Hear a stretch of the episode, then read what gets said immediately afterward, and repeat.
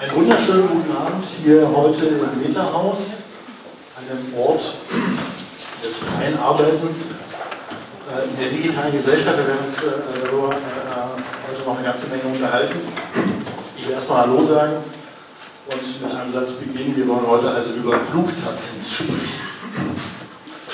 An den Gesichtern sieht man, dass die meisten den kleinen Hype um Doro Bärs Äußerung mitbekommen haben. Ich fand daran eine Sache interessant. Und zwar, dass über Begriffe auf eine Weise geredet wird, auf einem gewissen Hype, äh, in denen sozialen Verhältnisse, in denen ökonomische Fragen, in denen politische Fragen gar nicht so eine große Rolle spielen, sondern vor allen Dingen die symbolische Wirkung von Begriffen im Vordergrund steht. Und äh, Digitalisierung ist eins von diesen Megaschlagwörtern mit allerlei Bedeutung aufgeladen, je nachdem, wie man es möchte. Ich glaube, 40 Prozent der Debatte um die Regierungsbildung bestand darin, die jeweils anderen aufzufordern, doch endlich mal etwas für die Digitalisierung zu machen, was genau das bedeutet, für wen man das macht, wer dabei auf der Strecke bleibt, spielt dabei oft keine Rolle. Digitalisierung klingt so ein bisschen wie ein subjektloser Sachzwang. Wir müssen uns alle anpassen. Wir kennen einen Begriff, der ganz ähnlich ist, die Globalisierung, mit der hat man uns lange Jahre versucht einzureden, dass das eine gewissermaßen naturwüchsige Angelegenheit ist, an die sich vor allem die Beschäftigten anzupassen haben. Ähnlicher Begriff ist Industrie 4.0 und als Journalist äh, kann ich sagen, äh, es ist schon lange verboten, an Substantive irgendwelche Zahlen mit Punkt 0 zu machen, weil sich diese Schlagzeile eigentlich schon erschöpft hat, aber nun haben wir diesen Begriff. So wie die Debatte geführt wird, in aller Regel werden die sozialen Verhältnisse, die in dieser Frage digitalen Kapitalismus eine Rolle spielen, eigentlich eher entnannt als benannt. Und so ein bisschen schwingt auch immer so ein sich auch endlich mal an dabei eine Rolle. Da geht es um Bildung, Fertigkeiten, Berufsfähigkeiten, auch um ökonomische und politische Rechtsstellung. Und oft hat man den Eindruck, dass wir denken, da ist das Internet ist nun mal da, also müssen wir uns alle anpassen und schon dieses Wir ist ja eigentlich eine kleine soziale Lüge, denn mit Recht könnte man fragen, ob die Digitalisierung nicht wenigstens einen Kapitalisten dabei hatte, der diese ganzen neuen Geräte zu einem bestimmten Zweck geplant, organisiert, eingeführt und am Ende auch nutzbar gemacht hat.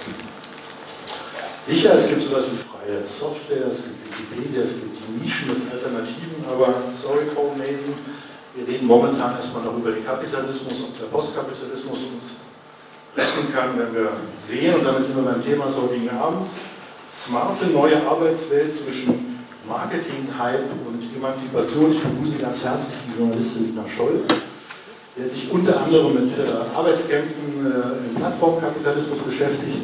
Wenn ich ansonsten noch Ihre Fähigkeiten und Kenntnisse aufzählen würde, wäre der Abend vorbei. Herzlich willkommen, Nina Scholz.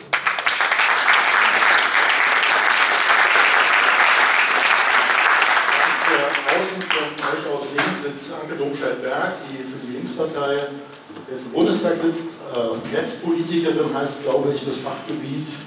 Äh, wir alle kennen sie auch noch aus der Piratenzeit. Herzlich willkommen, Anke Domscheit-Berg.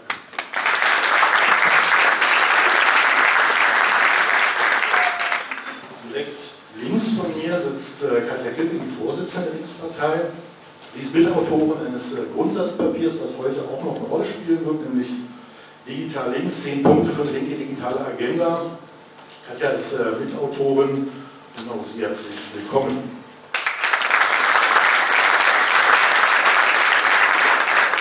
Zuletzt äh, Klaus Dörre, Professor in Jena. Und ich glaube, ich sage nichts Falsches, wenn ich sage, es ist einer der führenden Exponenten einer kritischen Sozialwissenschaft, dem auch der Begriff der Klasse nicht fremd ist. Er hat vorhin was Optimistisches gesagt im Vorgespräch, nämlich dass äh, also klassentheoretische Offenheit, also in den Sozialwissenschaften doch auch äh, eine kleine Renaissance haben. Wir werden mal sehen, was uns das für Erkenntnisse bringt. Herzlich willkommen auch, Klaus.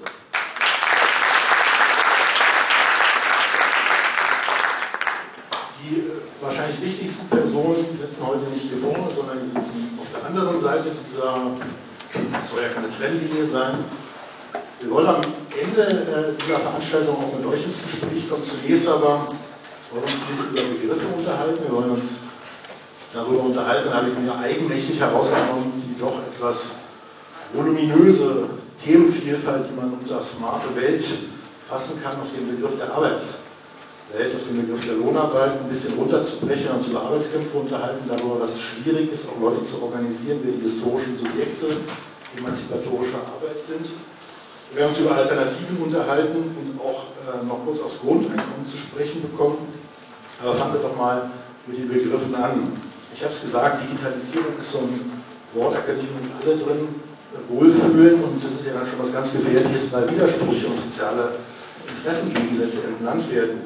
Du kennst dich gut auch in der Debatte in anderen Ländern äh, aus. Gibt es sowas wie eine spezifisch deutsche Debatte über Digitalisierung mit spezifisch deutschen Begriffen und spezifisch deutschen Begrenzungen? Ähm, ähm, also ich glaube, das ist wahrscheinlich so ein weites Feld wie der Begriff selber. Also wenn ich mich jetzt äh, jetzt genau da angucke, wo ich mich selber beruflich auskenne, also im Journalismus, ähm, würde ich sagen, also ich habe ähm, mal bei BuzzFeed gearbeitet und ähm, das ist ja auch ein Medienunternehmen und auch, arbeitet auch journalistisch, dass es da auf jeden Fall einen sehr, sehr positiven Digitalisierungsbegriff gibt, also einen sehr amerikanischen, dass man halt irgendwie, man entwickelt die Zukunft selber, man nimmt das in die Hand, man ist äh, selber äh, man, das Produkt und so, also da gibt es einfach einen so total positiven Zugang zur Digitalisierung und relativ, äh, man fremdelt da nicht so mit. Wenn ich jetzt zum Beispiel deutsche Medienhäuser angucke, habe ich das Gefühl, dass es oft sowas ist, was irgendwie als außen aufgezwungen wahrgenommen wird, vielleicht auch ein bisschen gefährlich und ähm, man hat Angst davor auch einfach. Man hat Angst vor den Umwälzungsprozessen, die damit einhergehen. Also ich glaube, da gibt es schon einen total krassen Unterschied. Ähm, ich glaube, am Ende ist es wahrscheinlich gar nicht so sehr eine nationale Frage, sondern oft auch eine Milieufrage. Also ich glaube, es gibt einfach sehr aufgeschlossene Milieux und weniger aufgeschlossene Milieus. Ich glaube, das hat einfach was damit zu tun, ob man damit positive Erfahrungen gemacht hat oder negative Erfahrungen gemacht hat. Oder, und ähm, also es ist halt auch zu schwierig, es ist halt ein Kampfbegriff und ein weites Feld, wie du schon gesagt hast. Und ich glaube, der Begriff selber hat einfach in den letzten Jahren auch schon wieder so eine starke Entwicklung durchlaufen, wenn ich irgendwie zurückgucke, vor 20 Jahren wurde gesagt, also auch wieder, wenn ich irgendwie auf äh, den journalistischen Bereich jetzt eher gucke, alle werden bloggen, die ganzen Medienhäuser werden zerfallen, Monopole werden zerstört werden, etc. Also so, das waren ja so die Versprechen. Ist davon ja kaum... Das ist ganz schlecht. Ja. Okay, ihr versteht mich gar nicht, oder was? Genau, ja. Versteht ihr mich dann besser? Ja. Ja? Okay, alles klar. Sorry.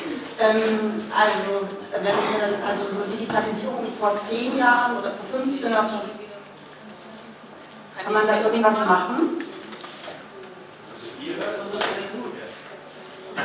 Der Ton bricht halt immer.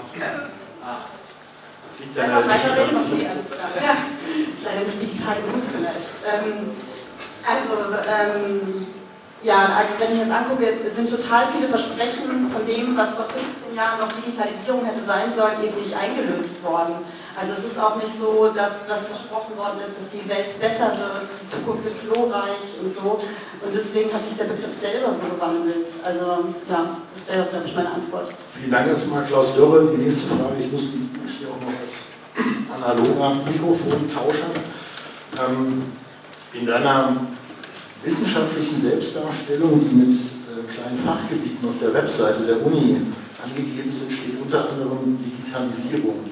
Mal den Wissenschaftler äh, die Frage, was ist denn Digitalisierung? Was ist Industrie 4.0? Ist es dasselbe? Äh, gibt es einen wissenschaftlich sinnvollen definitorischen Rahmen oder ist das einfach ein Begriff, den man jetzt da auch mit reinschreibt, um zu zeigen, ich bin Sozialwissenschaftler, der sich mit modernen Sachen beschäftigt? Letzteres trifft auch zu. Also ich habe mitgemacht bei dem Hype um Industrie 4.0, wie alle in den Sozialwissenschaften, und es gibt bei mir Projekte dazu. Das ist schon ein, ein Punkt, auf den ich gleich nochmal zurückkomme. Drei Definitionen. Äh, erstens reden wir über die Informatisierung der Wirtschaft. Dieser Prozess setzt in den 1980er Jahren ein. Äh, das ist sozusagen die erste Phase der Digitalisierung. Ich kann mich noch an Rainer Willing erinnern, als, glaube ich, mit dabei war, mir einen bernsteinfarbenen Computer zu empfehlen Typenraddrucker, so habe ich angefangen. Ja. Äh, das war aber sozusagen die erste, die, die erste Phase der Informatisierung. Was passiert da? Ähm, Informationen werden zu einem neuen Rohstoff der Wirtschaft. Es entsteht ein äh, Informationsraum, auf den verschiedene Akteure, darunter private Unternehmen, zugreifen äh, und versuchen sozusagen über Sammeln und Anwenden von Informationen im Kapitalismus gewinnbringend zu produzieren. Das wäre die erste Phase. Das, was wir jetzt haben, ist eine neue Phase der Informatisierung und Digitalisierung, also nichts prinzipiell Neues, aber ähm, ein neues Stadium, das zu einem neuen kapitalistischen Projekt erklärt wird, das sehr kurz gefasst so zusammengefasst werden könnte. Das, was mit Globalisierung stichwortartig angesprochen war, ein, bestimmte, ein bestimmtes Wachstums, kapitalistisches Wachstumsprojekt, ist spätestens mit der Krise 2008, 2009 an seinen Grenzen geraten. So, und jetzt suchen viele Akteure im Kapitalismus nach Möglichkeiten der Revitalisierung und diese digitale vierte industrielle oder digitale Revolution ist ein solches Projekt. Mit vielen Akteuren, nicht im Sinne eines Masterplans. Was steckt technologisch jetzt neu dahinter? Drei Sachen meines Erachtens. Ähm, die erste Sache ist, ähm, äh, dass es gelingt, äh, Rechnerkapazitäten exponentiell zu erweitern. Zweitens gelingt es, äh, diese Rechnerkapazitäten auf immer kleineren Flächenräumen zu speichern. Das führt drittens dazu, äh, dass es möglich wird, über Kombinatorik digitale Technologie und Robotik extrem zu verbilligen. Also das, was die Rationalisierungseffekte etwa in der Robotik lange Zeit begrenzt hat, dass, dass Roboter ziemlich viel Geld kosten, das ändert sich tendenziell. Und äh, das Entscheidende ist, dass sozusagen diese technologischen Systeme in bestimmter Weise mit menschlichen Aktivitäten interagieren. Wir also intelligente Teile beispielsweise haben im Produktionsprozess, die interagieren mit menschlichen Aktivitäten, mit allen möglichen tollen Zukunftsszenarien, die wir kennen nicht. Also man rast mit einem äh, großen Truck übers Feld, ein Teil fällt aus, äh, es kommt die digitale Anzeige, was da kaputt ist und automatisch geht aber der Auftrag an alle potenziellen Zulieferer, dieses Teil dann zu produzieren und es wird produziert und kommt mit der Drohne aufs Feld und wird auch noch automatisch von irgendeinem mitgeführten Roboter angeschraubt. So, das ist die Vision, eine der Visionen gewissermaßen und drückt aber aus cyberphysische Systeme in Interaktion, was da eigentlich neu passieren soll. Und jetzt komme ich drittens noch zur Industrie 4.0. Das ist das spezifisch deutsche hegemoniale Projekt. Und das geht so. Ähm, äh, da ist einfach die, die Ideologie, die kann man in zwei Sätzen zusammenfassen. Die erste Runde der Digitalisierung haben wir verloren an die Amis und die großen Internetkonzerne. Äh, aber jetzt geht es um Produzieren, cyberphysische Systeme. Und das können wir sehr gut.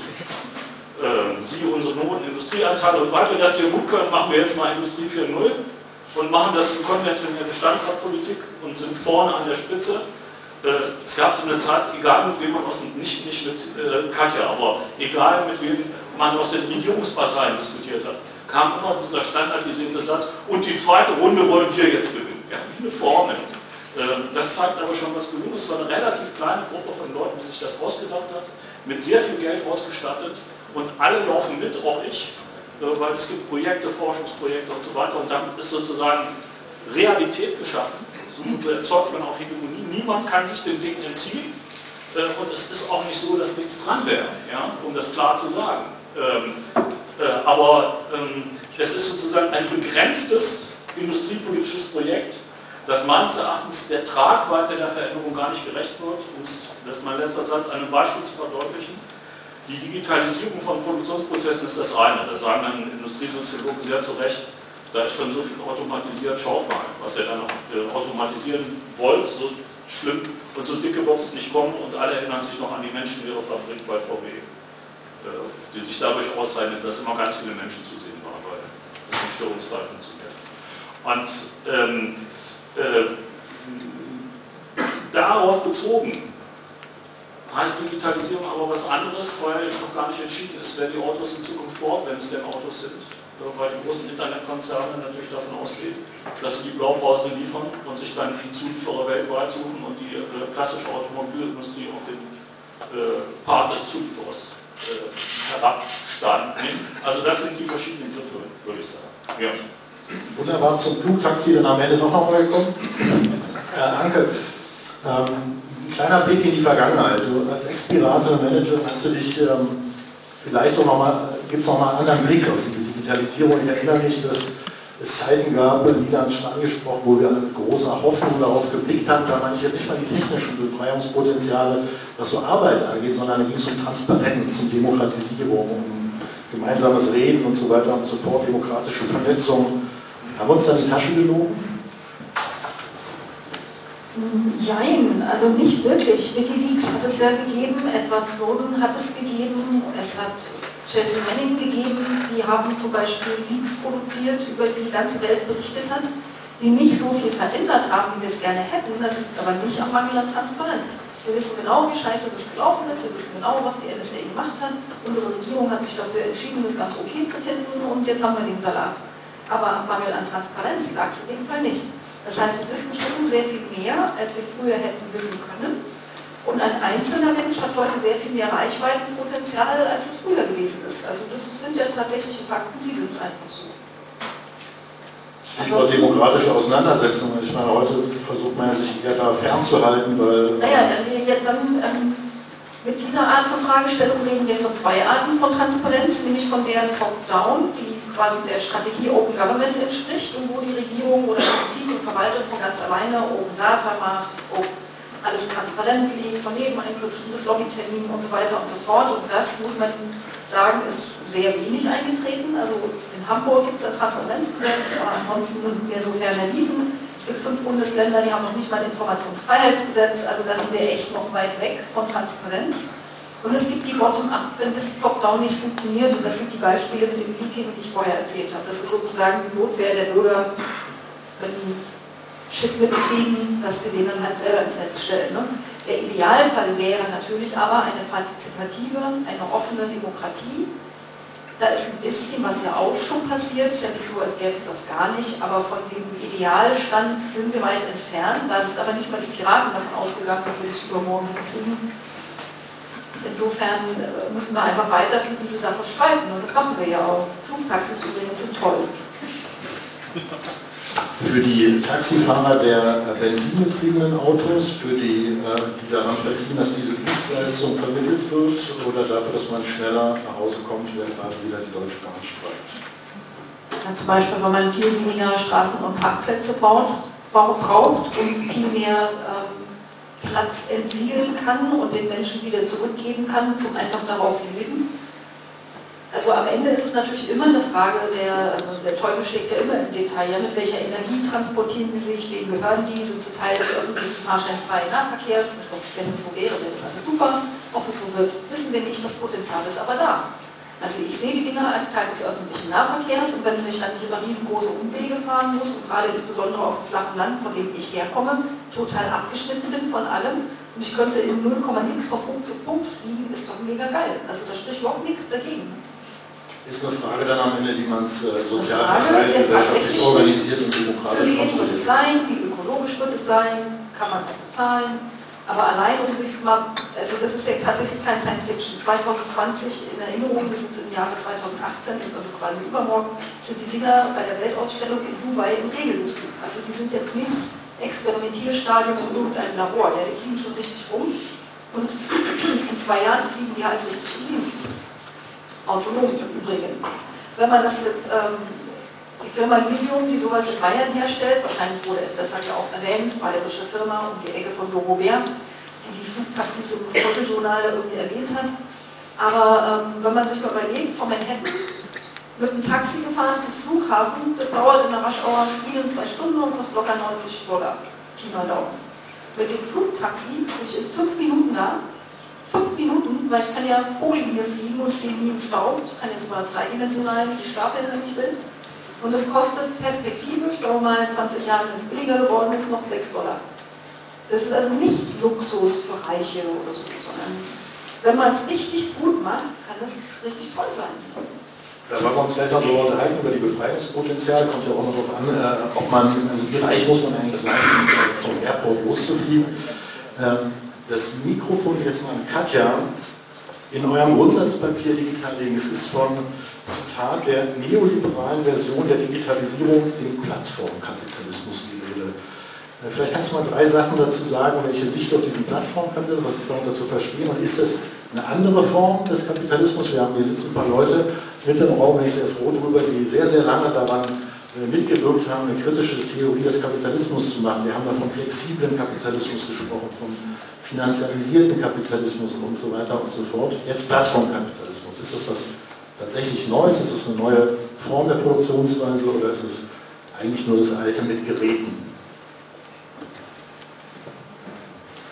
Also der Kapitalismus hat in der Tat verschiedene Erscheinungsformen und im Zuge von gesellschaftlicher und technologischer Entwicklung ähm, und auch einer Veränderung von Produktionsweisen äh, gibt es dann in unterschiedliche Erscheinungsformen. Und ähm, das ist ähm, Plattformkapitalismus war natürlich jetzt einfach die Zusammenfassung an dieser Stelle, um deutlich zu machen, dass was gerade passiert im Bereich der Digitalisierung ist das, was äh, immer im Kapitalismus passiert, dass das genutzt wird, die Möglichkeiten zu einer besonders geschickten ähm, Ausbeutung und dafür stehen exemplarisch das Modell der Plattform. Aber ich will vielleicht nochmal grundsätzlich herangehen, weil ähm, ich habe in Vorbereitung auf heute Abend nochmal dieses wunderbare kritische Wörterbuch der Digitalisierung gelesen, herausgegeben von der großartigen Rosa-Luxemburg-Stiftung. Und ähm, ja, die ist ja heute hiermit veranstaltet. Und ähm, da steht unter dem Stichwort Linke und Technik, ähm, auch geschrieben von einem großartigen Autor, ähm, Moderator des heutigen Abends, die Einstellung der Linken zum Thema Technik schwankt seit 150 Jahren zwischen zwei Polen. Der eine Pol ließe sich Euphorie und Begeisterung ausdrücken, der andere Pol äh, Skepsis und Verteufelung. Das ist dort noch etwas ausführlicher beschrieben. Da wird dann auf Marx abgestellt, der die, davon beschreibt, dass die Maschinerie die adäquateste Form des Kapitals und zugleich das Potenzial hat, den Kapitalismus zu unterwandern. Ähm, nur ist die Frage, machen wir weiter mit in einem Hin- und Herschwanken zwischen den beiden Polen oder versucht man das Ganze dialektisch zu ähm, verarbeiten? Gehen wir nochmal einen Schritt zurück. Ich bin ähm, von meiner Ausbildung her Literaturwissenschaftlerin und die Literatur bietet ja ein breites Feld an Zugängen. Also wenn man an eins der bekanntesten Werke im Vorfeld der russischen Revolution denkt, das ist der Roman Was tun von Czernyszewski. Der war damals auch prägend für Lenins Was tun, ähm, Stott Jelatsch und dort gibt es eine Schlüsselstelle, die eigentlich Sozialistinnen über Jahre hinweg begeistert hat. Das war die, das große Hoffen auf den technischen Fortschritt, dass damit das Paradies kommt. Das ist ein Traum der Hauptheldin, wie sie im Kristallpalast ist. Und auf einmal, dass es keine Bedienstete mehr geben muss, weil alles technisch passiert und so weiter. Und das war für sie damals schon die Verkörperung des Paradieses auf Erden, was durch technischen Fortschritt kommt. Wenn man sich heute so in der Bücherwelt umschaut, ähm, da gibt es ja ganz vieles von The Circle, der auch verfilmt worden ist, wo eigentlich das wie Google und andere funktionieren oder Facebook auch ein, sag ich mal, ein paar Jahre vorausgedacht ist. Ähm, und es gibt ähm, von Marc-Uwe Kling, den Marc-Uwe Kling kennt er von den Känguru, ne? Ähm, und er hat äh, jetzt ähm, ja, seine Fantasie weiterwalten lassen und ähm, von Quality Land geschrieben, wo dann die Algorithmen alles für einen entscheiden. Ähm, und zwar, sie suchen das Essen aus, sie suchen die Freunde aus und übrigens auch die Sexualpartner. Ähm, und das total ordentlich nach Algorithmen. Und die, ähm, es gibt einen Shop, wo man alles bekommt. Auch wenn man noch gar nicht wusste, dass man das brauchte, kriegt man das geliefert und so weiter. Das ist dann natürlich die dystopische Variante. Und die kommt nicht brutal und grausam daher, aber unglaublich sozusagen, naja, befremdlich. So, also die Literatur hat zwei Zugänge, die linke Geistesgeschichte schwankt zwischen beiden Polen im Zugehen. Ich äh, würde es gerne für, für uns, das war auch mein Impuls, dieses Thema zu bearbeiten, zusammen mit Anke und anderen und dann eine linke digitale Agenda zu schreiben, um zu sagen, lasst, ähm, let's face it, also lasst uns dem im Gesicht sehen. Es gibt Potenziale und Chancen und wir wissen zugleich, dass angesichts der Kräfteverhältnisse, der gesellschaftlichen Verhältnisse und angesichts einer kapitalistischen Produktionsweise die Potenziale immer in Zumutung umschlagen können. Und unsere Aufgabe ist jetzt gar nicht zu sagen, ist Digitalisierung gut oder schlecht, sondern unsere Aufgabe ist eher, was ist zu tun und was kann helfen, damit die Potenziale möglichst freigesetzt werden und das Umschlagen in die Zumutung ähm, eingegrenzt werden kann. Und ähm, das finde ich das Entscheidende im Herangehen. Und deswegen würde ich jetzt, weil so viele Fragen so kritisch gestellt waren, dann doch nochmal sagen, was die Potenziale anbelangt. Digitale Güter kennen keine Begrenzung. Also ein Apfel kannst du nur einmal aufessen. Digitale Güter kannst du unendlich oft teilen. Und das heißt, dass damit die kapitalistische Verknappungslogik ein Problem hat. Weil du musst es künstlich verknappen, ohne dass du es eigentlich stofflich begründen kannst. Also dass man den Apfel nur einmal aufessen kann, das leuchtet allen ein. Warum man aber digitale Güter nur für eine wenige Personen zur Verfügung stellt, kannst du nicht mehr stofflich erklären. Deswegen würde ich schon sagen, dass in diesem Potenzial eine Möglichkeit ist, weil da ein Riss durch eine kapitalistische Logik geht. Und die spannende Frage ist, wissend, dass das gegenwärtig nicht zum Tragen kommt, was können wir tun, um diesen Riss zu vergrößern und etwas für die Freisetzung der emanzipatorischen Potenziale zu tun. Darüber unterhalten wir uns noch, ob uns Algorithmen dabei helfen, die immerhin nur die Partner auswählen und noch nicht den sozialen Prozess der Reproduktion selbst übernehmen. Da Das wäre auch ja Bücher. die nächste Form der, äh, des Versuchs, sich von Naturabhängigkeit zu befreien. Nina, ähm, wir versuchen ja sozusagen von oben nach unten so ein bisschen zu gehen. Wir haben uns jetzt mit diesem Digitalisierungsding mal kurz beschäftigt, mit den Grundfragen. Ich habe mir eigenmächtig, wie gesagt, das Thema Arbeitswelt rausgesucht äh, aus, aus, aus dem großen äh, Riesenbegriff. Ähm, und dazu äh, eine Frage. Also die Leute, die im digitalen Kapitalismus in irgendeiner Weise dort direkt arbeiten, äh, werden oft so dargestellt, als hätten die, äh, als würden die alle gleich ticken, als hätten die alle dieselben Interessen. Ähm, du hast dich wieder damit beschäftigt, du hast über Arbeitskämpfe der Prekären äh, in der Digitalisierung geschrieben. Wie sieht es denn sozusagen mit der Klassenstruktur in diesem plattformkapitalistischen, in, der, in der plattformkapitalistischen Klasse sozusagen aus? Auch mit den Interessensgegensätzen. Ja. Also, ähm, auch wieder so ein weites Feld. Ich versuche das jetzt auch so einfach wie möglich zu äh, beantworten. Nein, ich äh, finde, ähm, der, also der Begriff digitaler Kapitalismus ähm, verdeckt es halt schon immer. Also, weil, weil wir eben auch schon gesprochen haben, weil er eben ein bestimmtes Bild suggeriert. Ich finde, das zum Beispiel das beste Beispiel der Klassenstrukturen ist eigentlich immer Google, weil also Google ist etliche Jahre hintereinander immer wieder zum besten Arbeitgeber der Welt gewählt worden. Die Leute haben das gefeiert, das ist irgendwie wissensbürgerliche Feuilleton, es hieß immer so, so möchte man wirklich einfach arbeiten. Da gibt es Rutschen, da kann man ein Bällebad programmieren. Ähm, das ist halt irgendwie, also in das ist Amerika, wo es keine allgemeine Gesundheitsversorgung gibt. Die Google-Mitarbeiter haben das aber, es gibt den Google-Bus, man wird morgens schon abgeholt. Es ist alles ganz toll, es gibt Buffets, ne, äh, man kann irgendwie verschiedene, zwischen verschiedenen Diäten wählen und keine Ahnung. Ähm, gleichzeitig gibt es aber unendlich viele Mitarbeiter bei Google, über die überhaupt nicht gesprochen wird, nämlich die Service-Mitarbeiter. Es sind teilweise sogar die Mitarbeiter gewesen, die da gewohnt haben, wo sich die Tech-Mitarbeiter angesiedelt haben. Und die hatten keinen Zugang zu diesem Google-Bus, der wurde dann ja auch so zum Symbol. Die sind verdrängt worden und mussten mit dem Bus wieder dahin zurückfahren waren dann eben in dieser Konzernzentrale, haben keinen Zugang zu irgendwelchen Gesundheitsversorgungen. Sie haben auch sie haben einen anderen Pass als die anderen Mitarbeiter. Sie kommen teilweise gar nicht in diese Bereiche. Ähm, also arbeiten irgendwie zu wirklich ähm, schlechtem Lohn und über die wird gar nicht gesprochen. Also da sieht man einfach schon so eine Schere, dass einfach so ein Bild suggeriert wird, digitaler Kapitalismus. Das ist einfach irgendwie großartig. Und gleichzeitig ähm, finde ich auch, man muss aber trotzdem vielleicht auch nochmal über die Google-Mitarbeiter nachdenken, weil also als diese Google-Proteste waren, ähm, das war ja also über diesen, Bus eben, der wurde auf die Verdrängung und die Gentrifizierung in San Francisco eben aufmerksam gemacht von Protestierenden. Ich fand das auch eine super Aktion so. Ähm, das ist ja so ein bisschen wie die Proteste hier jetzt gerade langsam losgehen gegen diesen Google Campus auch, aufmerksam darauf zu machen, welche Prozesse da in Gang gesetzt werden. Aber gleichzeitig ist es doch irgendwie sagen wir mal, ich habe 300.000 Jahresgehalt und arbeite bei Google und das klingt alles total toll, aber warum arbeiten die denn da morgens schon drin? Vielleicht fühlen die sich ja auch total ersetzbar.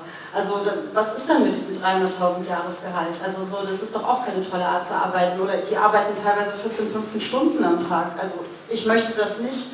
Und also ist es dann wirklich einfach irgendwie so das Paradies auf Erden, wenn irgendwie Arbeit und Freizeit verschwimmt, wenn man abends noch was mit den Kollegen macht und wenn ich dann auch noch mit denen auf irgendwie so ein Festival Burning Man fahren muss. Also ich möchte es mit meinen Kollegen zum Beispiel nicht so. Also ich finde es eigentlich auch ganz gut, wenn ich mal nach Hause gehen kann. Also das ist so, da gibt es so Klassenstrukturen drin, also die halt ganz klassisch sind. Es gibt welche, die, die sind die Gewinner und dann gibt es welche, die sind die Verlierer. Aber ich glaube auch, die Gewinnerseite ist nicht so eindeutig, genau. Und ähm, ja, und ich glaube, dann gibt es natürlich einfach nochmal ähm, diese Arbeit.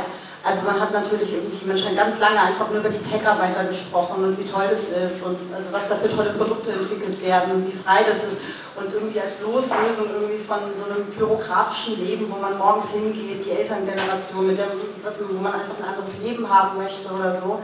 Aber gleichzeitig ist es ja so, dass man immer mehr sieht, dass ganz viele gar keine Teilhabe daran haben. Also bester Ausdruck ist ja irgendwie so die äh, Arbeitskämpfe, die zum Beispiel die Deliveroo-Fahrer mittlerweile in vielen Städten fahren, die halt einfach wenig, richtig wenig verdienen. Ich glaube, was hat man, letzte Woche gab es eine Studie vom MIT, unter 3 Dollar die Stunde, trotzdem nicht abgesichert, müssen ihre eigenen Geräte mitbringen, äh, kriegen, keine, kriegen keine Winterklamotten gestellt oder irgendwie sowas. Also da hat man jetzt zum ersten Mal eine Aufmerksamkeit auch darauf, äh, wie wenig toll die Jobs da sind, die auch kreiert werden. Äh, Klasse an sich, Klasse für sich ist ja, weil du sprachst gerade sozusagen das, äh, das lieferkapitalistische Proletariat an, also die Leute, die sozusagen eine, von einer ganz wesentlichen Form des Plattformkapitalismus, also irgendjemand muss es dann doch noch bringen, weil die Flugtaxis und die Drohnen, die, die es machen könnten, ja noch nicht da sind. Und ist es, du hast angesprochen, es gibt Versuche, Deliveroo, auch andere, Uber, das erscheint teilweise auch ein bisschen vereinzelt. Wir haben äh, ja auch Leute, ich meine, wenn man sich so die Stellenbeschreibung, die Selbstbeschreibung anguckt, worum geht es denn? Da geht es so ein bisschen um flexible Einzeltätigkeiten, Arbeit auf Abruf, auch so eine gewisse Selbstverantwortung. Hier Workspace, wir gehen da hin und arbeiten, haben irgendeinen Auftrag, den müssen wir irgendwann fertig machen. Wie organisiert man so Leute? Was gibt es da eigentlich für Beispiele, über die man vielleicht auch mehr reden sollte, äh, weil ganz ohne scheint es ja mit den Rechten der Beschäftigten äh, auch nicht äh, von oben sozusagen als gute Gabe werden wird es ja nicht geben. Also ehrlich gesagt habe ich da gar nicht so wahnsinnig viele positive Beispiele. Also ich habe äh, über diese Deliveroo-Streiks berichtet, weil ich das einen total schönen Moment fand, weil man ja jahrelang auch in der Linken gesagt hat, das sind die Prekarisierten, die kann man eigentlich gar nicht organisieren, die haben keine Gemeinde, es gibt nicht diesen Ort der Fabrik, es gibt diese Möglichkeiten des Streiks, des Arbeitskampfs nicht mehr. Und auf einmal hatte man so eine auf einmal wieder so einen analogen Moment ja eigentlich da drin, weil die treffen sich an Plätzen, die sind miteinander in Kontakt, die konnten sich austauschen, die sehen sich und äh, hatten die Möglichkeit zu sagen, also das ging ja in London los, ähm, wir nehmen das nicht hin. Also die hatten vorher ein Festgehalt, äh, mit dem sie gefahren sind und haben quasi oben drauf verdient und hatten dann eben eine SMS oder einen Text bekommen, dass es halt irgendwie äh, ihnen quasi weggenommen wird, dass sie weniger verdienen aber quasi die Pauschale, die sie drauf liegen, größer ist. Und dagegen haben sie sich dann gemeinsam gewehrt, haben einen ganz klassischen Arbeitskampf eigentlich geführt, also so eine Art Wildcats-Streik. Ähm, und ähm, das fand ich eigentlich auch toll, darüber zu berichten, weil das eine Auf weil ich das finde, ist auch, also äh, einerseits ist dieser Arbeitskampf sehr, sehr gut, aber gleichzeitig ist es auch eine Aufklärungskampagne darüber, dass die Arbeitsbedingungen nicht gut sind, dass es schon Möglichkeiten gibt, da auch einzuschreiten. Aber ähm, wenn man zum Beispiel mal ähm, schaut, dass es halt irgendwie Crowdwork oder Clickwork, Leute, die zu Hause sitzen, die sind ja quasi einfach so doppelt entkoppelt. Einmal von ihrem Arbeitgeber und dann auch noch von ihrem Kollegen. Also die sitzen einfach zu Hause. Da sehe ich im Moment relativ wenig Hoffnung. Also ich meine, man hat irgendwie die IG Metall, die sich dann sofort irgendwie so mit den Chefs der Crowd-Plattform zusammensetzt, aber das ist ja kein Arbeitskampf mehr positiver, das ist ja trotzdem sehr top-down so. Ähm, da wird ja wenig über die Bedürfnisse von denen gesprochen und gleichzeitig hat man da ja das nicht nur das Problem, also wie viele Leute machen tatsächlich Clickwork, man hat eher das Problem, dass diese Entgrenzung der Arbeit auch noch in andere Arbeitsbereiche reingeht. Und ähm, also ich glaube, dass es schon wieder so einen Moment gibt, im Moment, wo wieder mehr über Streik oder was gibt es da für Möglichkeiten oder so gesprochen wird, aber ich weiß gar nicht, ob das unbedingt nur so auf so digitale Jobs beschränkt ist. Kurz eine Anschlussfrage noch, ähm, du sprachst äh, von den beginnenden Protesten, die Google-Ansiedlung äh, in Kiez hier, äh, ist ja gar nicht so weit weg von hier. Ähm, jetzt mal böse gesprochen, also ich stelle mir vor, so eine linke AG, die sich irgendwo trifft, wahrscheinlich in so einem Workspace, Raum, um die nächste Demo gegen Google äh, zu organisieren. Alles prekäre Leute, die bestellen sich eine Pizza, weil man hat nicht so viel Geld, da ist es billig. Das wird gebracht von jemandem aus dieser äh, lieferkapitalistischen äh, Subproletarierklasse. Äh, und dann, äh, während äh, die Lieferung sozusagen kommt, googelt man, äh, also man recherchiert, um weitere Argumente gegen Google zu finden. worauf ich hinaus will, es gibt ja auch Widersprüche einfach aufgrund der Durchsetzungstiefe, aufgrund der Tatsache, dass das schon so unglaublich mächtig ist. Also es ist so ein bisschen auch ein Kampf, den man sozusagen gegen sich selbst führt.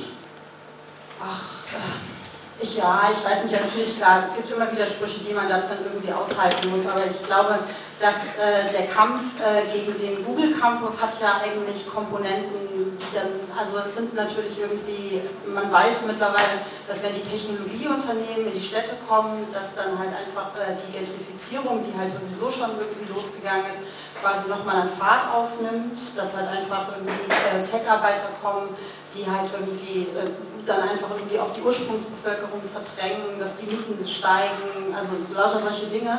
Aber ähm, da geht es ja auch um ganz andere Fragen. Da geht es ja zum Beispiel um solche Fragen wie, ähm, wer darf überhaupt zum Beispiel in Kreuzberg darüber bestimmen, dass der Google Campus kommt? Also das ist ja gar nicht so eine wahnsinnig digitale Frage jetzt einfach so, sondern man hat das Gefühl, da wird einem was hingesetzt und da wird ein Prozess beschleunigt, der halt als total bedrohlich wahrgenommen wird. Und ähm, das ist zum Beispiel, also da wirkt dann einfach so ein Protest auch wie eine Aufklärungskampagne. Also das ist, ja. Wo wir beim Thema Klassenbasis sind, aber selbstverständlich. Also in der Tat ist auch das ein Kampf gegen sich selbst, aber das ist ja nichts Neues und kein Spezifikum des Kampfes gegen irgendwie ähm, Google. Weil ich meine, Marx hat es schon in Feuerbach-Thesen geschrieben, revolutionäre Praxis ist immer das Zusammenfallen von Veränderung der Verhältnisse und Selbstveränderung. Auch bei anderen äh, Kämpfen kämpfst du ja gegen dich selbst, also der Kampf gegen das Patriarchat. Wer von uns ist denn davon total frei und nicht frei von jeglichen kulturellen Prägungen, was das anbelangt. Ja? Ähm, das, also, das kannst du auf andere Bereiche auch unterbrechen. Deswegen würde ich sagen, es ist nicht nur ein Problem der Digitalisierung, sondern das hast du immer. Natürlich sind wir geprägt durch die Verhältnisse, in denen wir aufwachsen. Deswegen müssen wir uns auch immer mit selber weiter verändern. Bleiben wir gleich bei dir. Also die Linkspartei wird ja, wie wir aus wahlpolitischen Analysen wissen, zumindest in einem bestimmten Teil jünger und urbaner. Ähm, auch der Mitgliederzuwachs deutet ja darauf hin, dass bestimmte Milieus, bestimmte auch, sagen wir mal, Klassenzugehörigkeiten äh, sich ähm, für eure Partei interessieren. Gleichzeitig gibt es ähm, kontroverse Debatten in eurer Partei darüber, die, wenn man so will, abgehängten der alten kapitalistischen Klassenbasis, also Industriearbeiter, Facharbeiter und so weiter, zu organisieren. Ich will auf diese Debatte jetzt gar nicht groß eingehen. Da dreht sich viel um Migration. Äh, ist es also besser, steht jeden Tag in der Zeitung. Aber es sind ja zwei sozusagen ganz unterschiedliche Subjektgruppen.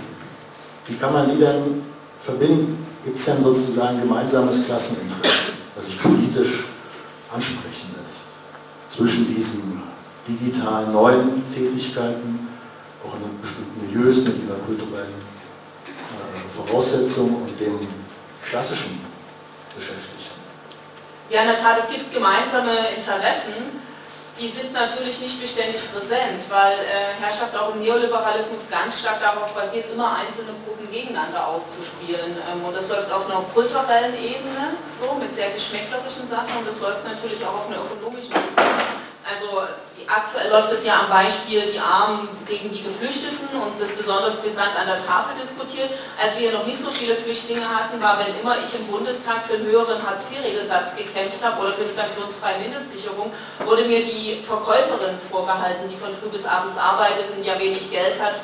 Ähm, und der könnte man doch jetzt nicht zumuten, dass die Erwerbslosen, also die schlechten Armen, ja, dann nach Aussage der anderen Parteien, dass die jetzt mehr Geld zur Verfügung haben. Also, dass man immer noch eine andere Gruppe sucht, gegen die die Leute ausgespielt werden, das ist nichts Neues und dieser Chauvinismus wird immer Gruppen treffen, so was das anbelangt. Und ähm, dem ist die Aufgabe von emanzipatorischen, fortschrittlichen Kräften, gemeinsame Interessen in den Mittelpunkt zu stellen. Als allererstes muss man sich natürlich die Frage stellen, wie definiert man Klasse? Ich würde es einfach immer noch so sagen, all diejenigen, die ihre Arbeitskraft verkaufen müssen, um zu überleben.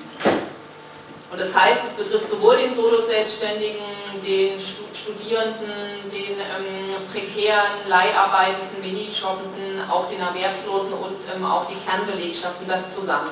Nun gibt es ein Problem in der Tat, in Zeiten der Industriemoderne, wo die Arbeiterklasse oder die Arbeiter ähm, jeden Morgen gemeinsam müde und verschlafen durchs Werktor schritten. Da war halt das Moment der Solidarität, wir armen Schweine müssen hier wieder rein durchs Werkstor zusammen war halt sehr direkt erlebbar. In Zeiten des Clickworkings zum Beispiel gibt es kaum noch Orte, wo man gemeinsam trifft und es gibt auch nicht dieses permanent Präsente, wir sind Teil eines Wirs. So, das ist ein ernsthaftes Problem und das ist, finde ich, sowohl für Gewerkschaften wie für Linke, ähm, Linke kleingeschrieben, also gesellschaftliche Linke eine Herausforderung.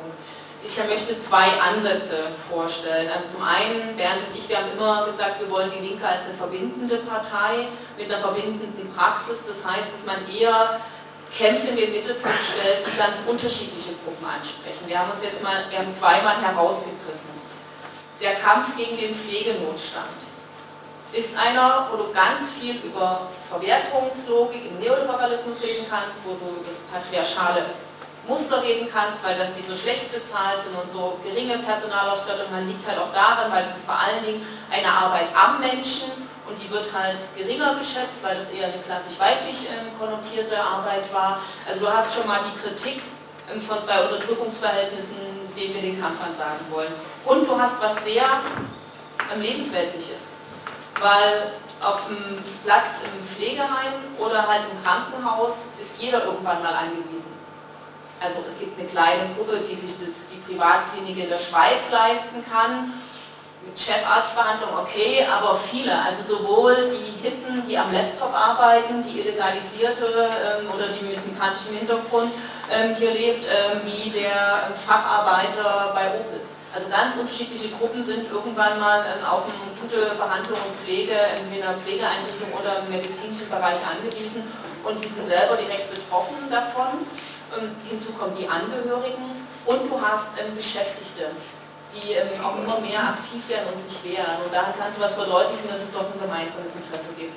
Und ein zweiter Schwerpunkt ist der Kampf gegen explodierende Mieten. Okay, das ist jetzt im ganz, ganz ländlichen Raum, in Ostsachsen eher das Problem, dass zu viel leer steht. Aber in den Städten, in den Unistädten sind halt auch alle möglichen Gruppen davon betroffen. Und am Ende auch die ganze Gesellschaft, weil das führt zu sozialer Entmischung und soziale Entmischung führt dazu, dass in den Kitas und in den Grundschulen ähm, die Kinder der Banker unter sich bleiben und die Kinder der Alleinerziehenden und der mit migrantischem Hintergrund und der in Hartz IV in einem anderen ähm, Plattenbaugebiet leben und dann in der Grundschule wegen wohnortnaher Bildung aufeinandertreffen. Und das heißt, es gibt keine Begegnung mehr über die gesellschaftlichen Einkommensgruppen hinweg. So, also du hast ganz große Probleme und sehr Alltagsprobleme zusammen und ich finde, das sind zwei verbindende Themen. Und jetzt gibt es eine weitere große Frage, die im Raum steht. Wie spricht man die Arbeiterinnen und Arbeiter oder das Subjekt an? Da gibt es ja viele Versuche. Also Proletarierinnen und Proletarier funktioniert nicht mehr so richtig. Im, im Wedding, wenn du dazu jemand, ey, Proletarier, hier im roten Wedding, äh, deine Mutter ist selber, äh, selber, deine Mutter ist ein Prolet, bekommst du da zur Antwort oder so. Also die fühlten sich eher beschimpft. So. Ähm, wenn, du, wenn du abfragst, ja hier, ihr als Arbeiter, kommt ja wieso, ich bin doch Angestellte. Also es ist so eine starke Ausdifferenzierung. Vielleicht ist es der Versuch, über die vielen gegen die wenigen. Wir haben was Neues entwickelt bei der Dialektikwoche zusammen mit Frika Haupt zu sagen, was haben die verschiedenen gemeinsam doch eigentlich, dass sie in dieser Gesellschaft permanent enteignet werden, also um die Früchte ihrer Arbeit gebracht werden und von den Menschen zu sprechen, die enteignet sind und die müssen jetzt eine Praxis haben. Und Revolution ist halt ein sehr provokanter Begriff, aber der kann halt nicht direkt in Praxis umgesetzt werden. Wir haben versucht, das zu übersetzen mit, äh, es muss einen Moment eine Bewegung der Aneignung geben. Die Aneignung kann halt sein, sich Räume anzueignen, sich die eigene Lebenszeit wieder anzueignen, deswegen Kämpfe um Zeit, um Arbeitszeitverkürzung zu führen das war so ein Versuch, mal die Klassendimension in einer anderen Sprache zu sprechen. Also wer wird wie enteignet und entrechtet in dieser Gesellschaft und wie könnten unsere Aneignungskämpfe dagegen aussehen? So eine Partei macht ja so Kampagnen, Haustürwahlkampf und verschiedene andere Sachen. Gibt's ein, ich glaube, es gibt eine, eine starke Kampagne im Pflegebereich. Gibt es sowas auch für Clickworker, für die Angestellten des Lieferkapitalismus? Wir konzentrieren uns jetzt auf zwei Kampagnen, weil es ist eine große, sozusagen eine große Aufgabe, eine gesamte Partei ähm, sozusagen für zwei Themen zu begeistern. Erstmal, was das anbelangt, dass es ähm, neben dem Pflegenotstand, weil es eben nicht nur eine Klientel trifft, sondern weil es halt von denjenigen, die noch im klassisch produzierenden Bereich sind, bis hin zum digitalen Klickwirker alle betrifft und in dem Bereich des bezahlbaren Wohnens. Aber, und das ist schon ein Teil der linken digitalen Agenda, was wir immer wieder herausgearbeitet haben, ist, wenn man schon über Arbeit 4.0 spricht, ich weiß, du lässt es in Überschrift nicht zu, aber es ist ja noch im politischen Raum, dann muss man auch über Arbeitskämpfe 4.0 reden. Und was das konkret heißt, das wird von uns schon bearbeitet im, auch im Bundestag. Da komme ich gleich nochmal bei Anke drauf zurück. Nur eine Frage, weil ich jetzt die Gelegenheit habe, die mal loszuwerden. Ähm, wie viele Start-up-Gründer viele Programmierer organisiert eigentlich die Linkspartei? Gibt es da irgendeine Vorstellung von? Also, ja, ich überlege gerade, wir, hatten so eine, wir haben so eine Abfrage unter unseren neuen Mitgliedern, äh, wo die Zahlen herkommen. Also, man muss jetzt sagen, der größte Bereich ist schon Arbeit am und mit den Menschen. Ähm, und ähm, ich habe hier ähm, zitiert bekommen, dass wir mehrere Programmierer hatten, die eingetreten sind. Okay, also es ist am Anfang, äh, aber es entwickelt sich. Ähm, ich will aber die Frage gleich an Anke weiterreichen.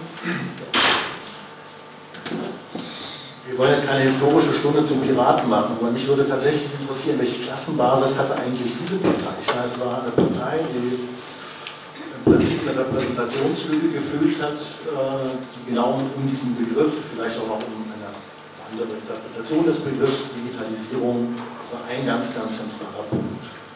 Äh, und es war ja offenbar relativ erfolgreich, zumindest für eine gewisse Zeit. Wir wollen jetzt nicht darüber äh, lange ausbreiten, warum es dann in die Hosen gegangen ist. Aber was waren es eigentlich also gehörte zu eurer Mitgliedschaft genau diese Gruppe von Menschen, über die wir gerade reden, Angestellte im digitalen Kapitalismus, Lieferknechte, die neuen Dienstboten, der Programmierer, der Startup-Gründer? Also ich muss glaube ich vorneweg sagen, dass mit den Begriffen, jetzt werden mich ein vielleicht komisch angucken danach, aber mit dem Begriff Klasse habe ich wahrscheinlich verbrannt durch meine DDR-Schulzeit echt ein Problem. Mir kommt es so, so weit weg und komisch konnotiert aus meinem real erlebten Sozialismus vor, dass ich also schon mit dem Begriff, welche Klasse war bei der Piratenpartei, da habe ich mein Fuck im Kopf. Weil, also da waren halt ein Haufen Menschen, die hatten alle Hintergründe und ganz viele davon hatten einen IT- und Programmierer-Hintergrund. Vielleicht beantwortet das ein bisschen die Frage. Ähm, übrigens, als ich von der Linken gefragt worden bin, ob wir da die Kräfte bündeln wollten, hatte ich gerade ein Start-up gegründet im Technologieumfeld. Also gibt solche Leute, die die Linke sehr attraktiv finden. Dann, dann muss ich da gleich nachfragen. Ich benutze jetzt mal das Wort Klasse nicht, äh, obwohl ich es klasse finde. Warum ist die Managerin, die Start-up-Gründerin in dir zur Linkspartei gegangen? Für mich das also es gibt ja zwei unterschiedliche Denkschulen, die die alles doof finden und die die alles total toll finden. Und ich muss also ehrlicherweise sagen, ich bin in der Schublade von denen, die alles toll finden. Womit ich gerade selber übertreibe, weil ich sehe ja auch die Gefahren. Ich sehe auch das Potenzial für einen digitalen Totalitarismus, den ich ganz sicher nicht will, weil ich habe auch die Stasi noch selber erlebt, war nicht witzig. Und das mit 4.0 ist halt richtig schlimm. Äh, ich kann mir auch den super-mega-Kapitalismus vorstellen, ich will aber nicht. Und ich kann die Welt so gestalten, wie ich sie mir vorstelle. Und ich kann mir eine andere vorstellen, die möglich wird über das Digitale. Das Linke und das Digitale sind für mich also praktisch prädestiniert füreinander, um aus der Gesellschaft eine bessere zu machen. Das ist, ich sage mal dazu, Kommunismus, ja mit C und 2O, also von Commons, von dem, was man miteinander teilt, das, was Gemeingut ist, das ist für mich die DNA des Digitalen. Wenn man es gut macht. Man kann es auch scheiße machen, muss man aber nicht. Und äh, deswegen bin ich halt besonders gerne für das digitale Thema bei den Linken, weil man da endlich beides so, wie es eigentlich zusammengehört, verheiraten kann und endlich mal eine positive Vision für eine linke, äh, für eine digitale Gesellschaft entwickeln kann, die es wirklich nicht gibt. Keine einzige Partei hat sowas. Und es fehlt. Die Leute haben noch Angst, weil ihnen eine positive Vision fehlt. Wir malen ja nur Angstszenarien im Sinne von, die Jobs brechen weg und dieses passiert und jenes passiert. Und das alles ist ja im Prinzip auch richtig. Aber wenn blöde Jobs wegfallen, kann es auch total toll sein. Ich meine, wer vermisst die denn? Das Problem, was man hat, ist, dass man nicht weiß, wie man existieren soll, wie man Teilhabe haben kann, wie man immer noch Anerkennung hat und nicht auf einen runtergeguckt wird als EU-User, du hast Hartz IV. Das ist doch das Problem.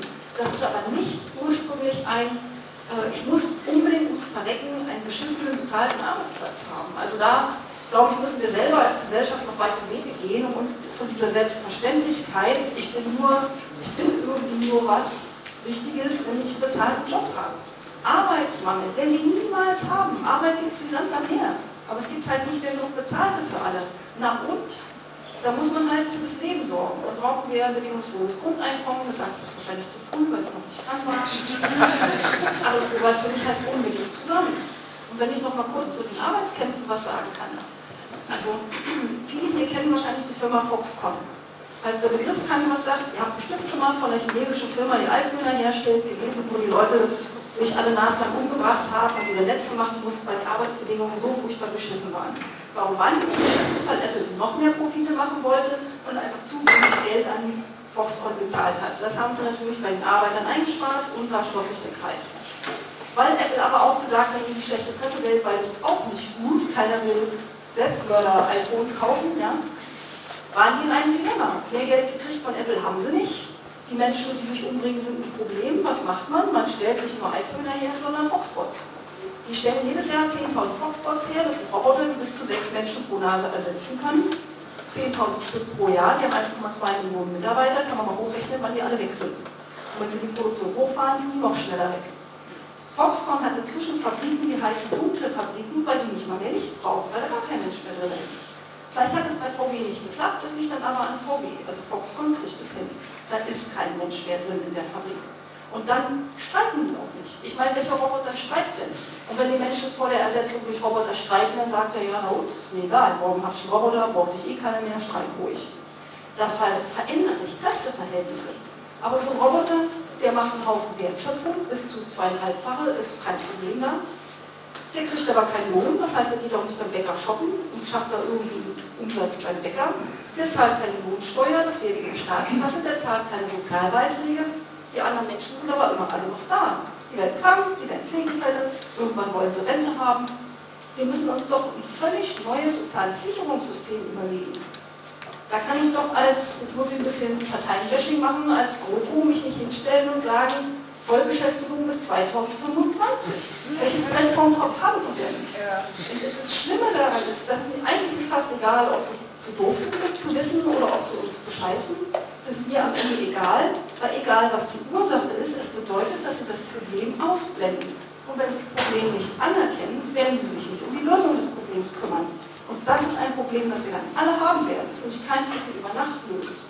Das ist kompliziert, es ist schmerzhaft, es braucht Zeit, es braucht Fehlversuche. So ein DPE muss man ja vielleicht mal pilotieren und dann sind wieder ein paar Jahre rum und bisschen Geld weg. Also das ist ja nicht einfach. Und deswegen müssen wir uns diesen Aufgaben widmen. Aber man kann sie hinkriegen.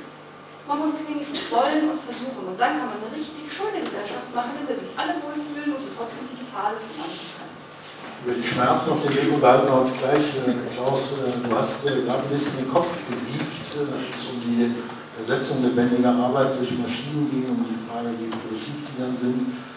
Jetzt mal so aus der Perspektive des Sozialwissenschaftlers.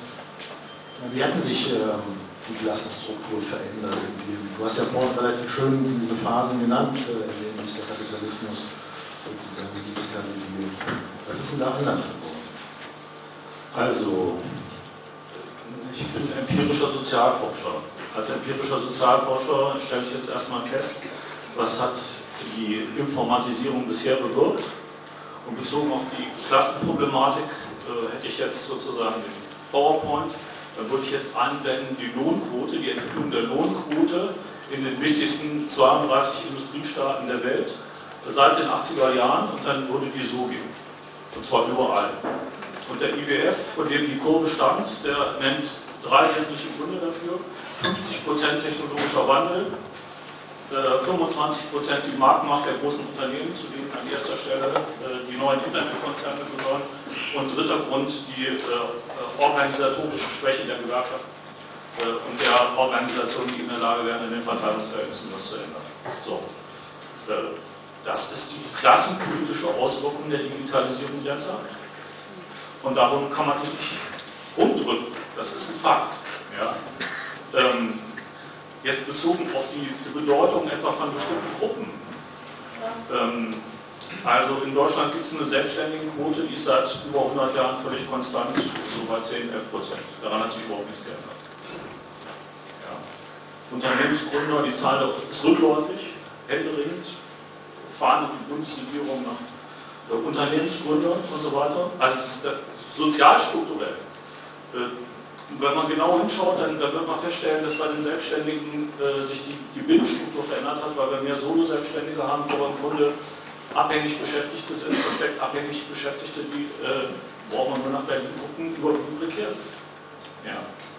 Ähm, also, was ich damit sagen will, man braucht zunächst mal eine, eine, Portion Realismus, um genau zu sehen, was da eigentlich passiert. Und wenn ich jetzt weiterschaue, also bezogen auf diese beiden Ausgangsgruppen, die, wenn der Kollege Merkel vom, vom WZB äh, jetzt hier wäre, würde er sie äh, als Kommunitaristen auf der einen Seite, die gebunden sind äh, an, an ihre Arbeitsplätze und so weiter, und auf der anderen, wie, wie nennt er das, Kommunitaristen und die Kosmopoliten akademisch gebildet und weltoffen und für offene Grenzen und so weiter.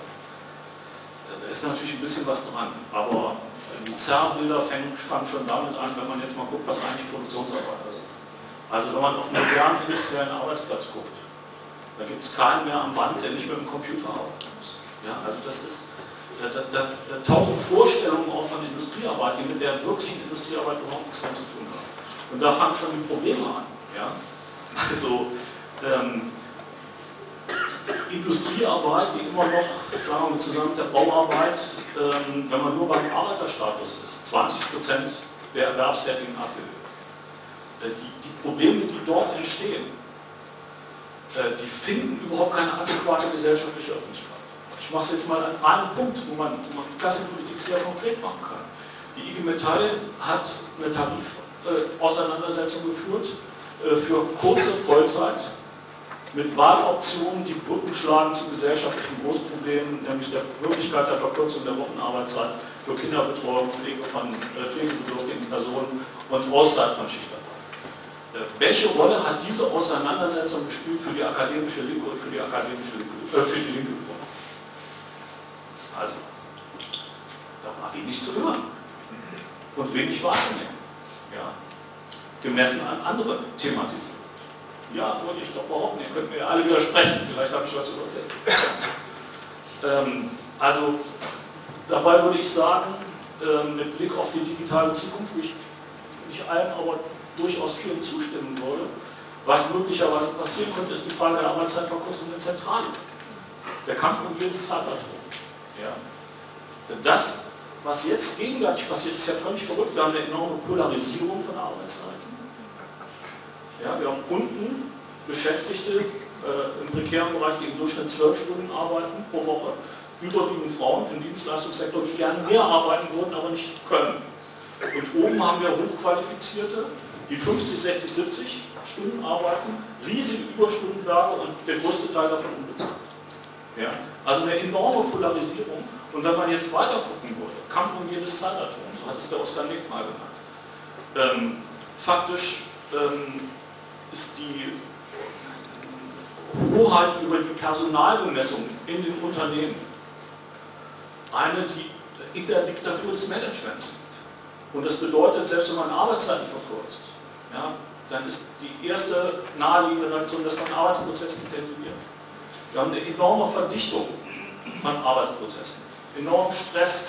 Äh, und selbst bei denjenigen, die effektiv weniger arbeiten, haben wir das Problem, dass sie das Gefühl haben, dass sie immer mehr arbeiten, weil die Zwänge der flexiblen Erwerbsarbeit in alle anderen Lebens- und Tätigkeitsbereiche reinreichen. Das hat der Oskar Negt mit dem Kluge mal zusammen als, ähm, äh, als, als eine Art Zeitimperialismus definiert. Der Begriff war ein bisschen anderer, fällt mir jetzt gar nicht ein. Ja?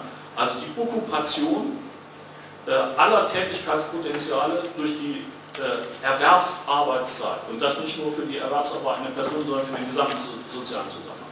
Das ist das, was immer stärker passiert. Das ist ein klassenpolitisches Problem ersten Ranges, äh, das Gruppen unterschiedlich trifft, das aber was Verbindendes hat. Ja? Ähm, da glaube ich, muss man, muss man ansetzen. Letzte Bemerkung dazu. Ähm, wenn ich als Soziologe jetzt gefragt würde, ob es ein angemessenes soziologisches Konzept gäbe, die Klassenstruktur entwickelter Kapitalisten wie der Bundesrepublik adäquat abzubilden, müsste ich sagen, nein. Weil auch, also gerade die bundesdeutsche Soziologie natürlich äh, 30 Jahre lang im Tiefschlaf war. In dieser Frage von Außenseitern abgesehen äh, und die Agenda gespielt hat bei Individualisierung, Pluralisierung der Lebensstile, Abschied von der Großgruppengesellschaft und so weiter und so weiter. Und wir jetzt mühsam wieder anfangen müssen, in einer harten Auseinandersetzung, auch innerwissenschaftlich, äh, diese Fragen überhaupt wieder zu thematisieren.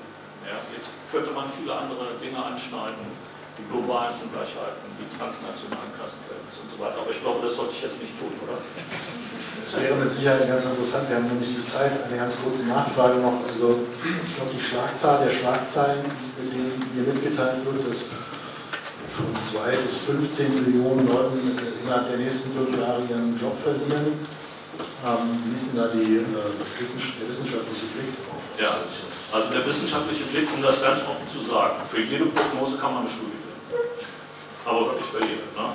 Also das Extrembeispiel beim Rationalisierungseffekt ist der Kollege Randall Collins aus dem LSI, der sagt, der entscheidende Impuls der neuen äh, digitalen Technologie ist, äh, dass im Grunde die anspruchsvollen Mittelschichtentätigkeiten wegrationalisiert werden und das betrifft 80 Prozent der Tätigkeiten, deshalb heißt digitale Revolution soziale Revolution.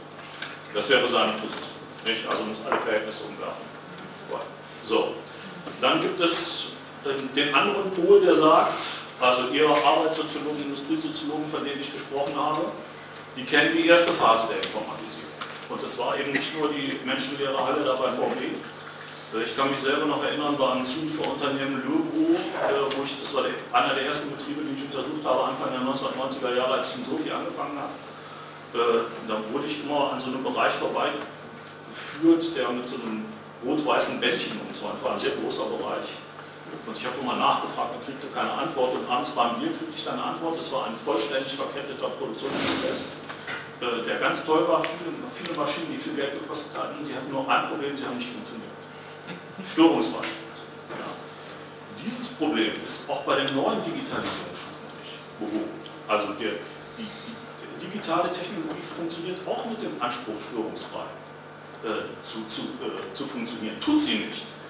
Also ich sage euch, wenn die ersten Autos autonom verunglückt sind und entschieden haben, sie, sie überfahren das Kind, statt sozusagen einen Massenunfall zu äh, verursachen, wenn das eintreten sollte, dann haben wir eine riesige Debatte.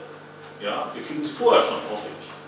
Äh, aber die, die, sozusagen zu glauben, ähm, also diese digitale Welt würde, ein perfekt, würde perfekte Produktions- und Ablaufprozesse konstituieren, wo sich Technologie selber regelt das halte ich für eine große Illusion. Und in dem Zusammenhang, dann will ich doch noch ein Argument sagen, und da werden wir jetzt wahrscheinlich sehr deutlich unterschiedlicher auffassen.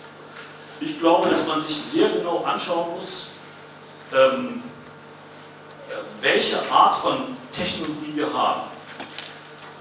Ich glaube, dass das Neue an dieser Art von Digitalisierungsschub ist, dass es eine Technologie ist, die A, kapitalsparend ist und B, arbeitssparend ist. Kapital und arbeitssparend. Und das bedeutet makroökonomisch, dass sich die Überakkumulation von Kapital verschärfen wird. Ja? Also Kapital, das nicht produktiv anzulegen ist. Dass wir zweitens einen, einen Rationalisierungseffekt haben, der wahrscheinlich nicht die jeweiligen Extreme äh, realisiert, sondern der zu einer Polarisierung führen wird. Die haben wir jetzt schon.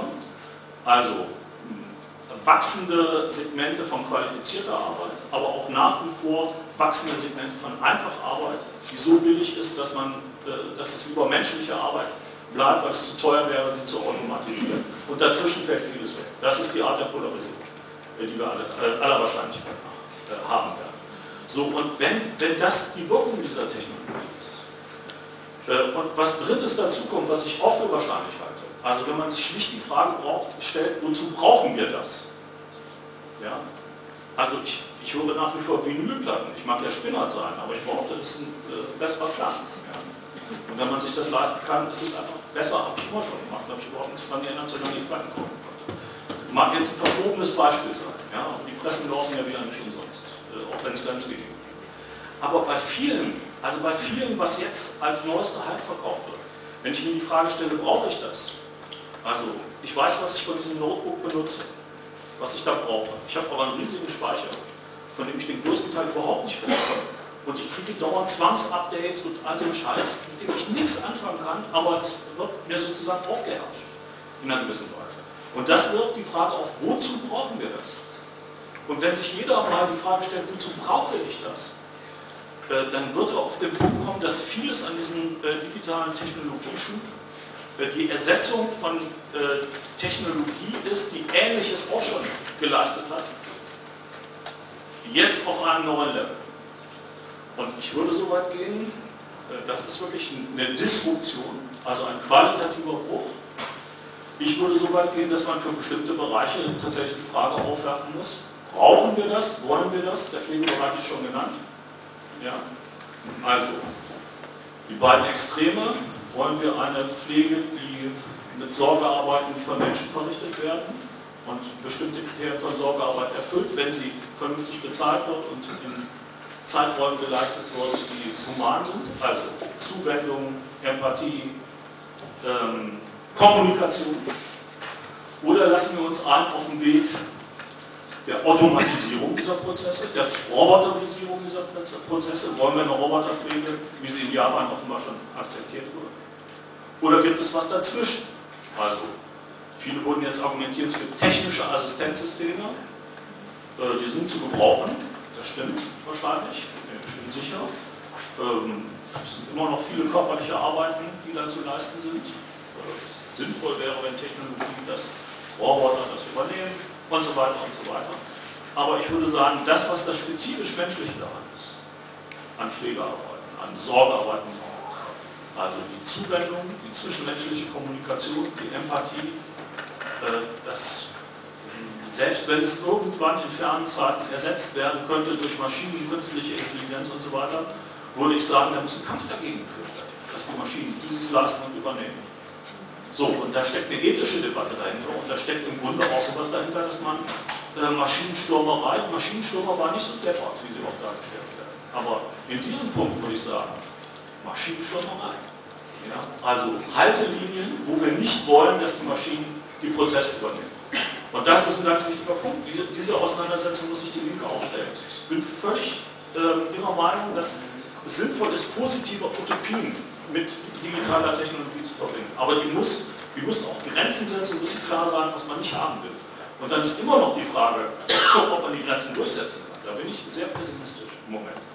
Ich kann nichts mehr sagen, aber ich glaube, es ist klar geworden, worauf ich was will. Ich würde gerne eine kleine Kontro Kontroverse ähm, an der Stelle aufmachen, weil die Frage, wozu brauchen wir auf dem Pflegebereich sehr sympathisch klingt auf der Frage individuell, finde ich jetzt privat auch sehr sympathisch, aber die Frage ist, ähm, du hast das angedeutet an der Stelle, wo es eine Konzentration von Geld gibt und ich finde auch zunehmend macht. Wenn du dich mit Leuten unterhältst, es gibt irgendwie drei bis vier große Konzerne, die sind inzwischen international so einflussreich, dass es kaum noch einen Politiker gibt, der sich getraut, ernsthaft gegen die vorzugehen. Also wir als Linke wettern kräftig gegen die, also gegen Google, Amazon und Facebook ähm, richtig ernsthaft vorzugehen, also dort, wo es denen wehtut, nämlich mit Strafen und Steuern etc., das ist sozusagen eine Sache, die passiert kaum. Also es hat jetzt mal irgendwie auf EU-Ebene die Strafe gegeben, die klang für so Otto-Normalverbraucherinnen ganz spannend, also sehr hoch, aber wenn du dann dagegen rechnest, was die so täglich an Profiten machen, war das eher so das Taschengeld was die dort bezahlen mussten. Und da sagen Leute, selbst die hier bei großen Unternehmen wie Telekom was zu sagen haben, sagen, mit denen kann man sich nicht mehr anlegen. Auch übrigens, weil die so ein super Image haben.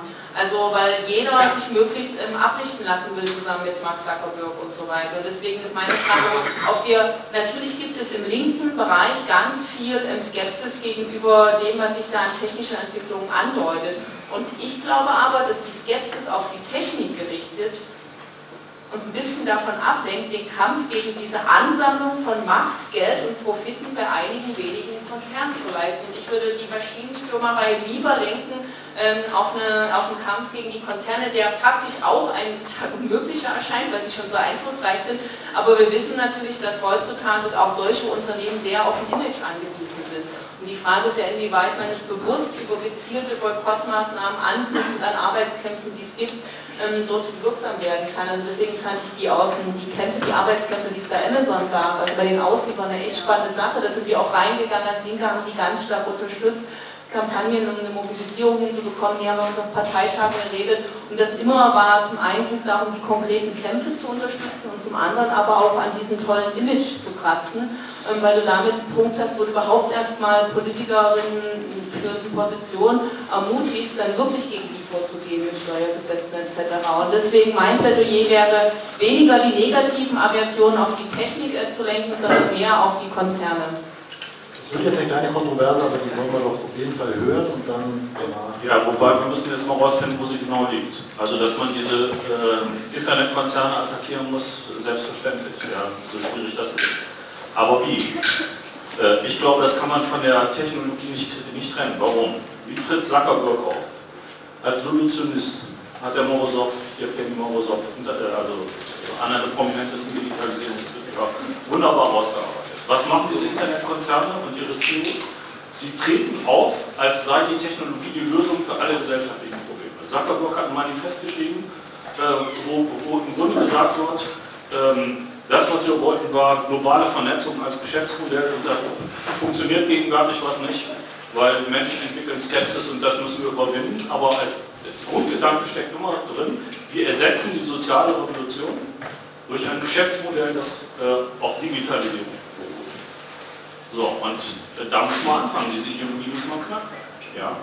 Äh, solange wir Kapitalismus haben, wird digitale Technologie unter dem Primat von Profitinteressen angewendet und die Profitinteressen dieser großen Konzerne werden entscheiden, was passiert und was nicht passiert, außer es wird Gegenmacht.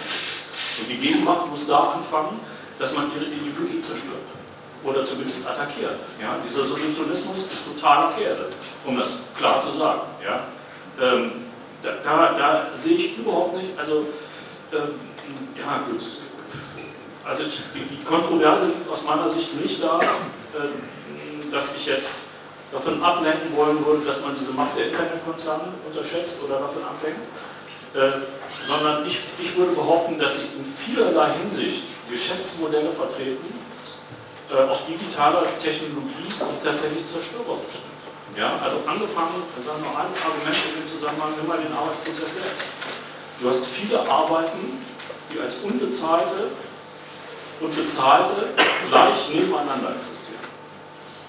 So, da setzen ja die Ausbeutungsmethoden von an, von Latent Commons. Ja. Immer dann, wenn irgendwas free entwickelt worden ist, sagen wir mal die vielen äh, Amateur-Rap-Gruppen, mein, mein, Sohn macht auch so eine, ja, ähm, die ihr Zeug ja, aber nee, ich war einmal Gast als Sänger und das ist schlimm geendet. Ja. Und man kann es ja auf YouTube noch sehen. Also. Das haben wir noch. Ja.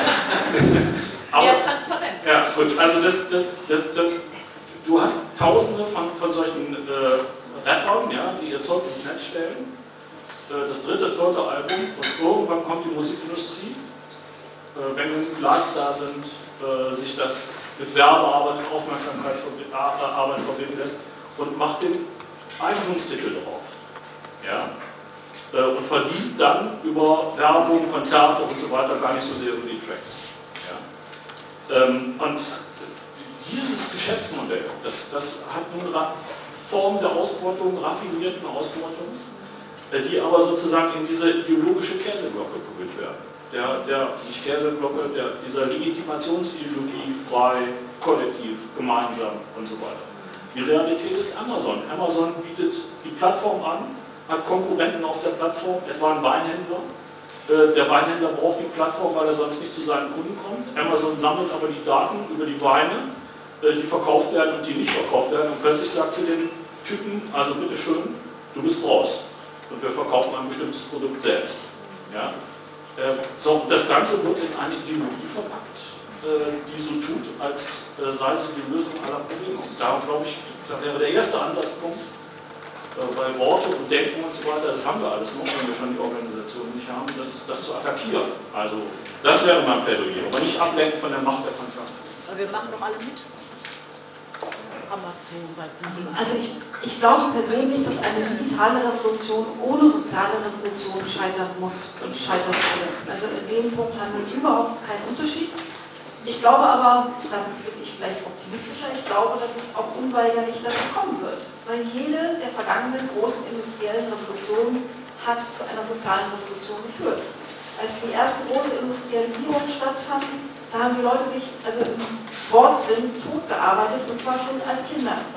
Danach hat man eingeführt, dass es eine Arbeitslosenversicherung gibt, eine Krankenversicherung gibt, eine Rentenversicherung gibt. Das sind alles Errungenschaften, die nicht geschenkt, sondern erkämpft worden sind in der Zeit der ersten großen industriellen Revolution. Später kam dann Begrenzung von Wochenarbeitszeiten, zumindest in anderen Ländern, die haben ja echt lange dafür gebraucht, kam Mindestlöhne, es kam Mutterschutz, also es kamen viele Dinge, äh, die so erkämpft worden sind. Für die neue Zeit braucht es aber nicht als Ersatz, aber zusätzlich etwas, das zu dieser anderen Art von Produktionsgesellschaft passt und Wissensgesellschaft. Ja. Wenn nämlich zu Recht, also die Lohnquoten extrem sinken in der Gesamtsicht, vor allem aber sich extrem spreizen. Ich habe ja immer noch das Krankenhaus, wo die Lohnquoten verändern sich ja fast nicht, weil es halt sehr viel Menschenarbeit dabei. Jetzt mal die Röntgenapparate aus dem Blick lässt, ja. Aber wenn ich mir dann so eine dunkle Fabrik angucke, da ist die Lohnquote ja, dann ist zum Marketing hast einen Hausmeister und vielleicht noch einen Chef, ja, der Geld zählt. Aber ansonsten hast du ja kaum noch Leute da. Und das geht im Prinzip durch alle möglichen Hierarchien. Also da sind wir vielleicht nicht ganz äh, beieinander, weil ich glaube, dass es wirklich alle Hierarchien gibt. Es gibt eine indische Bank, die hat die komplette Hedgefondsabteilung entlassen. Die haben sich Millionen Boni gespart. Auch schön. Also kann man mal ein bisschen schadenfroh sein. Es trifft nicht bloß 700 oder 800.000 Berufskraftfahrer potenziell in Deutschland, die durch autonome Autos ersetzt werden. Die Hedgefondsmanager, die haben halt auch nicht gehabt. Ne? Also sind im Prinzip alle betroffen. Und da sind die Lohnquoten dann faktisch nahe Null. Ich habe also Bereiche, in denen ich sie weiter hoch und ich habe Bereiche, in denen ich sie fast Null. Die einen beteiligen sich an der Finanzierung sozialer Systeme und die anderen praktisch gar nicht. Und dann ist viel zu viel Geld da, das irgendwo hin muss. Das kann man noch ändern. Ich meine, so ein BGE muss ja auch bezahlt werden. Das heißt, man braucht ein anderes Umverteilungssystem für Arbeitszeit, das wurde schon erwähnt, aber auch für die Wertschöpfung, die weiter stattfindet. Und die Wertschöpfung geht ja nicht runter, die geht ja hoch. Und da muss man also über eine Wertschöpfungsabgabe, über klassische Prinzipien wie vernünftig besteuern, Vermögensbesteuerung, ähm, also Schlupflöcher zumachen. Also ganz alte Modelle gelten immer noch, aber man braucht halt noch, finde ich, so eine Art Wertschöpfungsabgabe. Vielleicht würden manche Maschinen oder Robotersteuer sagen, das finde ich, hatte man Abgrenzungsproblem, wenn man gar nicht sagen kann, wo fängt der Roboter an, wo hört die Software auf. Also lieber eine Wertschöpfungsabgabe ist mein Begriff dafür, dass man da also quasi Geld einsammelt großen Topf macht, dreimal umrührt und dann wird es wieder ausgeteilt. Und davon werden dann eben auch soziale Systeme bezahlt. Und dafür gehört für mich auch ein System lebenslanger, barrierefreier, offener, kostenfreier Bildung für jeden, egal was er oder sie gerade lernen möchte. Man kann eigentlich nicht umsonst lernen. Wenn jemand Bock hat auf irgendwas, warum nicht? Da können ja Ressourcen hinfließen. Das gleiche für den ganzen Bereich Pflege, Gesundheit, Kinderbetreuung, da müssen die Ressourcen hin. Man muss dann halt das Geld geschickt analysieren. Dass das keiner freiwillig macht, das ist ja völlig klar. Ich meine, wer hat denn jemals in der Menschheitsgeschichte Macht oder Geld freiwillig geteilt? Da muss man halt schon ein bisschen nachhelfen. Das geht heute nicht so gut mit Heugadeln, aber es ist ja auch nicht so, als hätten wir gar keine Macht. Ich klinge vielleicht ein bisschen blauäugig, aber ich war vielleicht genau im perfekten Alter, nämlich 21 Jahre alt, als die Mauer gefallen ist und ich habe sie höchstpersönlich zu Fall gebracht. Ich war nicht eine von den ganz vielen, die da rumdemonstrieren waren und seitdem glaube ich, man kann selbst die an unmöglichsten erscheinende Veränderung potenziell erreichen. Und wenn es von 100 Mal, ich es versuche, 99 Mal nicht klappt, weiß ich immer noch nicht, welches Mal es klappt und es wird sich 100 Mal lohnen, es zu versuchen. Und das ist quasi mein Motto, deswegen werde ich für diesen Verteilungskampf kämpfen. Ich hoffe, dass das klappt. Ich glaube, dass es möglich ist, wenn möglichst viele daran glauben, dann wird es auch was. Ich würde auch gerne noch mal darauf antworten, weil, also ehrlich gesagt, also ich finde es auch, also diesen, also dass man das auf jeden Fall ändern kann und dass man das sollte und dass man dafür Mehrheit geschaffen sollte, da bin ich auch ganz dabei. Wo ich nicht dabei bin, ist, dass die Technologieunternehmen, über die wir die ganze Zeit sprechen, sowas krass anderes machen. Ich glaube, die verkaufen uns das halt nur. Also ich glaube, das ist auch der Grund, warum ich zum Beispiel diesen Begriff digitaler Kapitalismus eigentlich ablehne. Weil so anders ist das eigentlich gar nicht. Das sind Unternehmen, die verkaufen Produkte und die tun so, äh, die machen das, was Unternehmen schon immer gemacht haben. Die ersetzen Menschenkraft durch Maschinenkraft, weil das eben einfach weniger Risiko ist, man hat mehr Wertschöpfung. Und das ist eigentlich so alt wie der Kapitalismus selber. Also ich habe heute im Anlass, weil morgen ja der internationale Frauenkampftag ist, nochmal über den Weberinnenstreik gelesen. So. Und die haben gestreikt, was man ja auch nicht weiß, es waren viele Weberinnen, gar nicht so viele Weber. Ähm, und ähm, die haben gestreikt, weil sie einfach wahnsinnige Angst hatten vor diesen Webmaschinen, dass sie ihre Jobs verlieren. So. Und das ist einer der ältesten Arbeitskämpfe gegen einer der ältesten, also so gegen einen ganz normalen industriellen Prozess. So. Und das ist eigentlich das, was der, was, was digital, also was, das, was im digitalen Kapitalismus dann auch passiert. Als äh, Amazon angekündigt hat, alle Ausfahrten irgendwie jetzt mit Drohnen zu ersetzen, gab es einen riesigen Aufschrei in allen Feuilletons. Die Linken haben auch alle aufgeschrien und keine Ahnung, was ist passiert. Im Moment kriegt irgendjemand von euch ein Paket mit einer Drohne? Nee, es gibt nämlich ganz viele Elendsjobs. Amazon hat ein Versprechen gemacht, nämlich die Pakete kommen noch schneller. Sie müssen jetzt auch noch schneller kommen, die werden aber mit Menschen gebracht. So. Und die müssen die jetzt im Moment immer noch schneller bringen. Ein weiteres Beispiel ist zum Beispiel, also die Unternehmen machen nämlich das, was Unternehmen auch schon immer gemacht haben, so, die versuchen den Staat so weit wie möglich rauszuhalten. Alle, die irgendwie reinquatschen. Das ist zum Beispiel, wer es am genialsten macht, ist einfach Apple. Ne? Die sagen irgendwie, Steve Jobs hat sich auf die Bühne gestellt und hat gesagt, hier iPhone, mega geil, Future irgendwie so, könnt ihr alle kaufen. So habe ich mir ausgedacht, weil ich bin ein mega krasses Genie. So, da wollten wir noch alle so werden wie Steve Jobs so.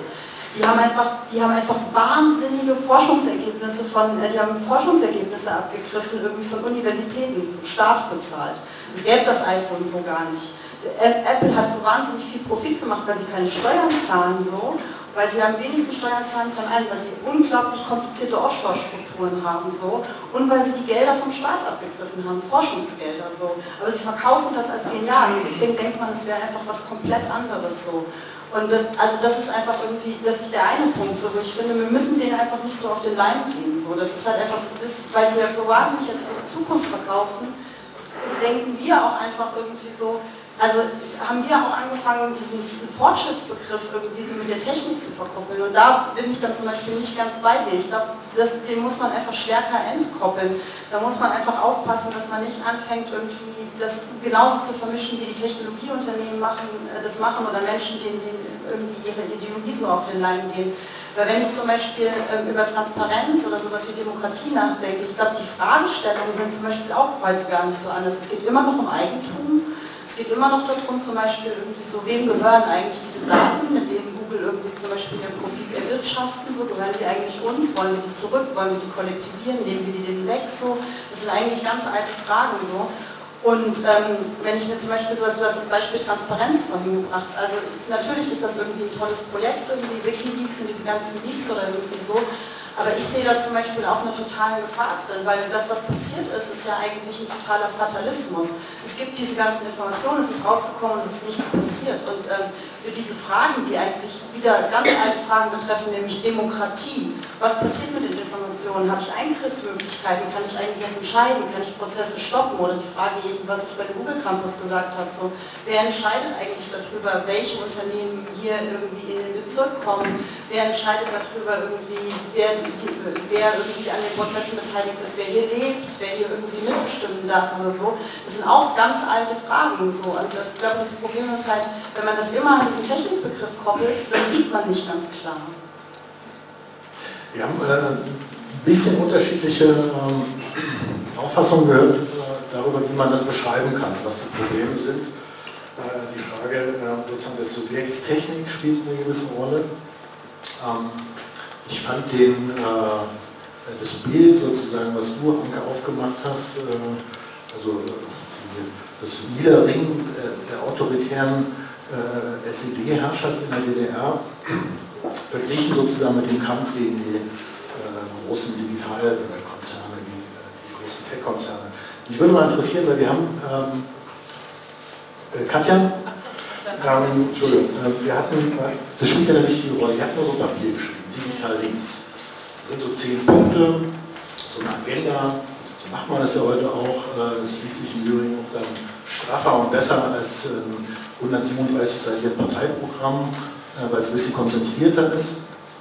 Aber wir haben jetzt gerade so viel gehört darüber, wie, wie ja, beinahe unmöglich es ist, etwas sozusagen zu tun, wenn man nicht sozusagen den großen Schritt ins äh, sozialistische Shangri-La schon hinter sich hat, in dem die Frage sozusagen von Eigentum, von Zugriffsrechten und so weiter schon aufgelöst ist. Was ist Digital Links? Was ist euer Plan, jetzt und heute damit anzufangen, nicht nur für die Kickworker, sondern auch für die, die dann von der Roboterfrage betroffen oder vielleicht sogar begeistert sind, die Bedingungen zu verbessern? Das ist ein Punkt. Ausschlaggebend für die fünf Leute, die sich da zusammengesetzt haben, mithilfe dieses, ähm, diese digitale linke Agenda aufzuschreiben, war halt die Einschätzung, wir sehen die Potenziale, wir sehen die Gefahren und ähm, wir wollen uns jetzt nicht unsere Zeit damit verschwenden, zu streiten, ob das Internet jetzt schlecht oder gut ist, weil die kriegen sowieso nicht mehr geschlossen und äh, weg so. Ähm, insofern ist der Streiten, sondern die Frage ist, wie kann man das nutzen und wie können die Potenziale entfaltet werden. Und ich will an wenigen Punkten verdeutlichen, was unser Ansatz war. Und die Strategie, die da angeht, lässt sich wie folgt beschreiben. Man knüpft immer an, an dem, was ist, kämpft um jeden kleinen Fortschritt und weiß aber, dass du, wenn wir nur in Abwehrkämpfen stehen bleiben, so wichtig jeder einzelne Kampf, jeder einzelne Arbeitskampf ist, kannst du nicht nur in Abwehrkämpfen stehen bleiben. Weil dann rennst du dich im Hamsterlaufrad kaputt und verlierst auch irgendwann die Motivation, wenn du immer denkst, ich muss verhindern, dass es noch schlimmer wird, sondern es immer mit einem weiterreichenden Ziel zu verbinden. Ich persönlich nenne diesen Politikansatz ähm, anlehnt an Rosa Luxemburg revolutionäre Realpolitik, die immer heißt, um die Nahziele kämpfen und es aber immer mit einem ferneren Ziel zu verbinden. Man kann es auch anders nennen. So, ähm, ich will es in einigen Bereichen jetzt mal verdeutlichen. Also wir haben halt gesagt, ähm, wir wollen die ökonomische Dimension, die Art, wie produziert wird, angehen und sagen, ähm, was wir wollen, ist eine Ökonomie des Gemeinsamen, wo die Kooperation dominiert ist anstatt der Konkurrenz.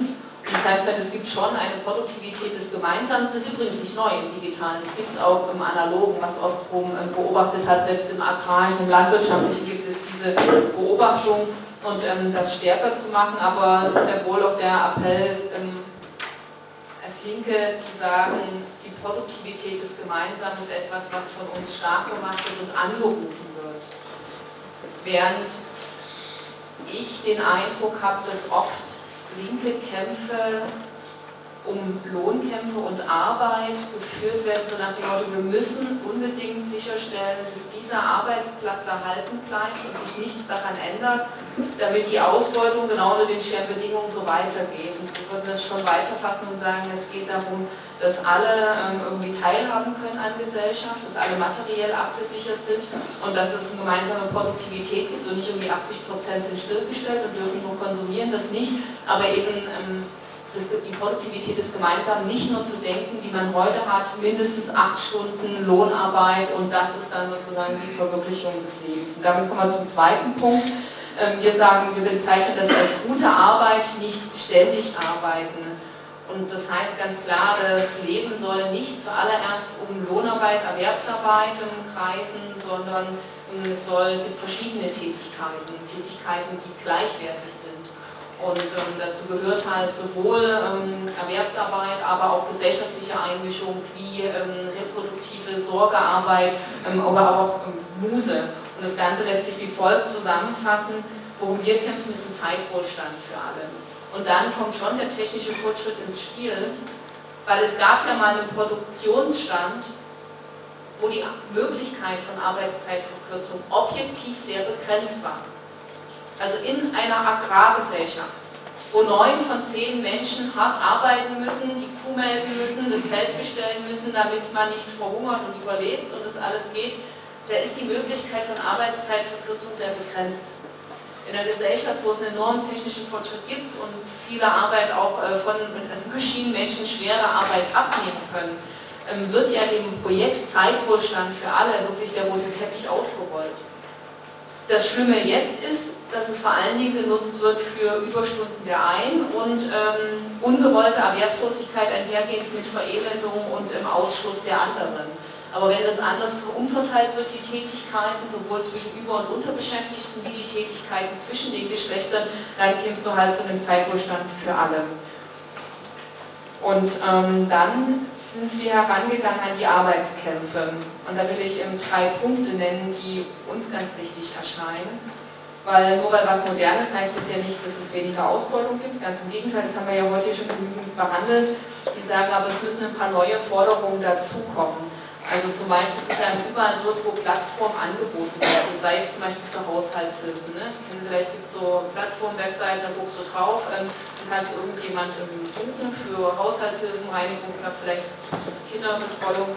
Ähm, und das sind aber alles praktisch in ja, Scheinselbstständige und diejenigen, die die Plattform anbieten, bezahlen keine Sozialversicherungsbeiträge. Und hier erheben wir die Forderung, dass in dem Moment, wo eine Plattform angeboten wird, ähm, auch entsprechend sofort eine Sozialbeitragspflicht anfällt, ähm, weil wir wollen, dass weiterhin die Gesundheitssysteme über eine Bürgerversicherung organisiert wird. Ein zweiter Ansatzpunkt ist zu sagen, wir wissen aber, es gibt neben der Scheinselbstständigkeit auch Tätigkeiten im kreativen Bereich etc., die wirklich als Selbstständigkeit gewollt sind und nicht in einem Lohnarbeitsverhältnis organisiert werden können. Aber auch die befinden sich oft untereinander in einem gegenseitigen Dumping-Wettbewerb nach unten. Und deswegen habe ich irgendwann ins Gespräch gebracht und wir haben es dann weiter bearbeitet in der Agenda, zu sagen, wir müssen nicht nur über Mindestlöhne reden, die man nach vielen Jahren erkämpft hat, sondern auch über Mindesthonorare. Wir sind ja unsere Gesellschaft schon so organisiert, dass es Mindesthonorare gibt.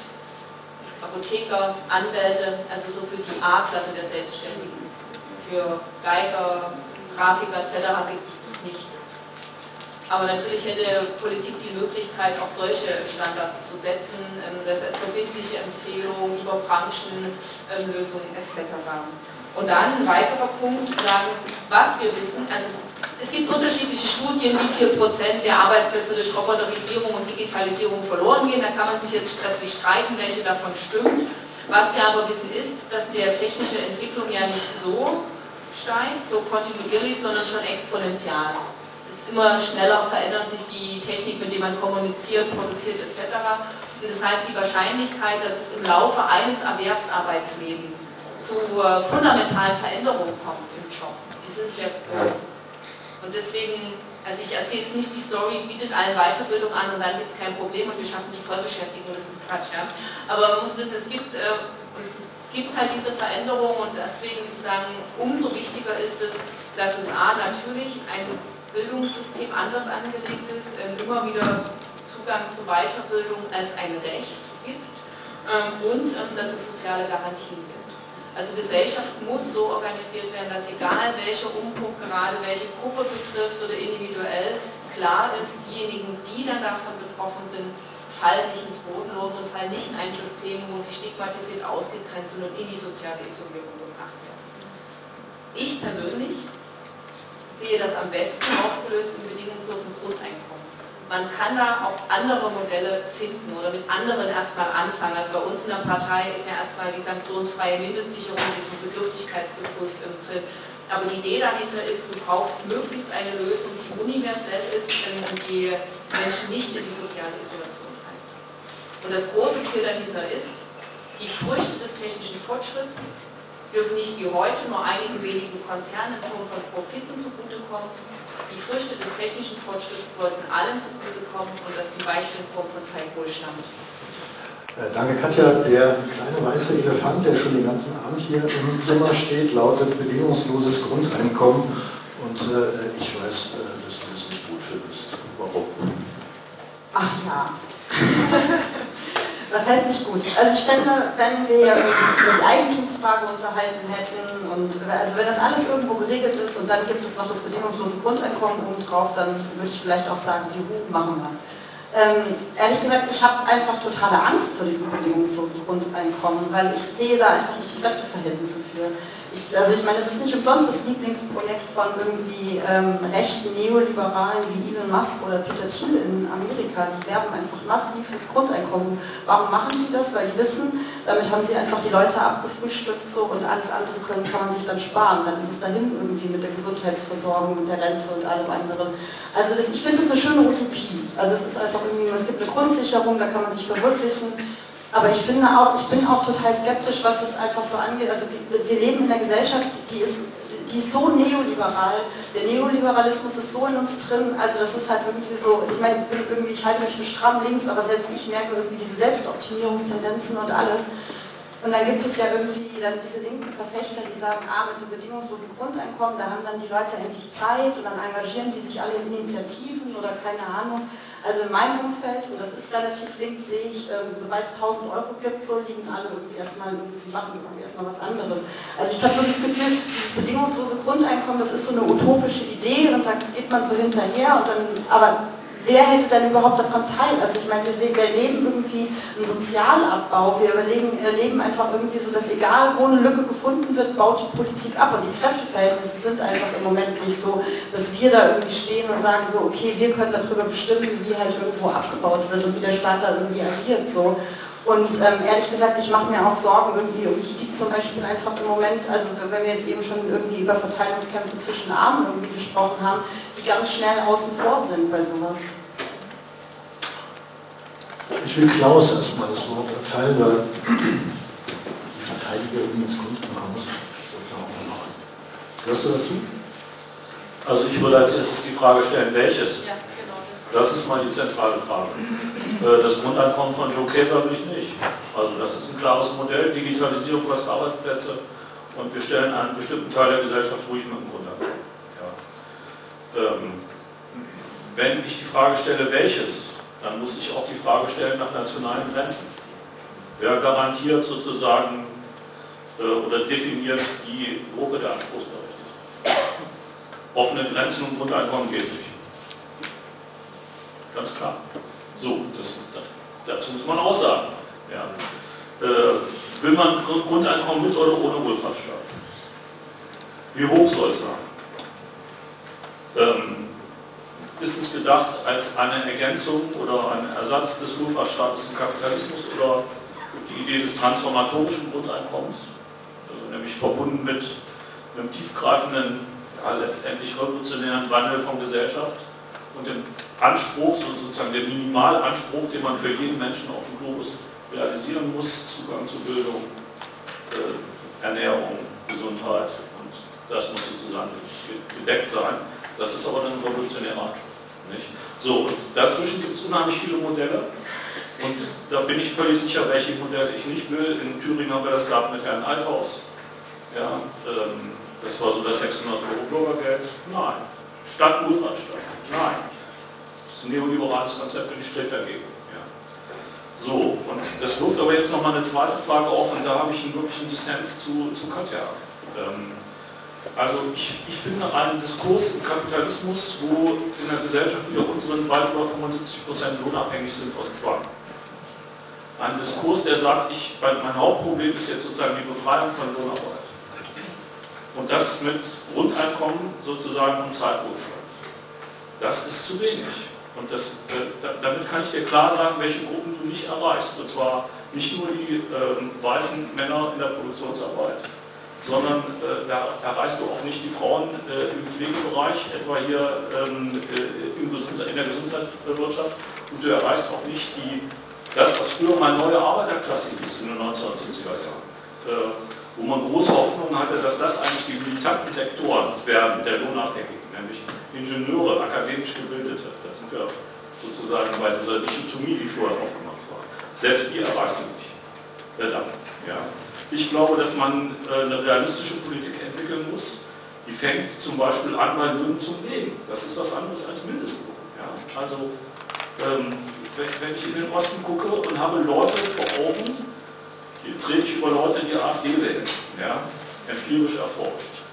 Äh, der Mann 40 Stunden, die Frau 40 Stunden, beide 1700 Euro brutto. Sie wohnen in einem Dorf vor Dresden, Sie brauchen zwei Autos, um die Jobs zu erreichen. Sie haben zwei Kinder. Nach Abzug aller Kosten bleiben Ihnen 1000 Euro. Ja. 1000 Euro, von denen Sie aber Essen und Kleidung kaufen müssen. Ähm, das bedeutet in der Konsequenz kein Urlaub und nicht mal am Wochenende ins Restaurant, weil Sie es einfach nicht bezahlen. Diese Problematik ist kein Einzelfall, sondern wir haben in den letzten 20 Jahren in der Bundesrepublik bei den unteren fünf Dezilen der Lohnabhängigen Reallohnverluste, trotz Wirtschaftswachstum weniger vom Kuchen. Ja. So, und daraus resultiert eine Unzufriedenheit, die sich ein Adressaten sucht und diese, äh, diese Unzufriedenheit sucht sich den Adressaten gegenwärtig nicht bei der Linken. Das hat Gründe.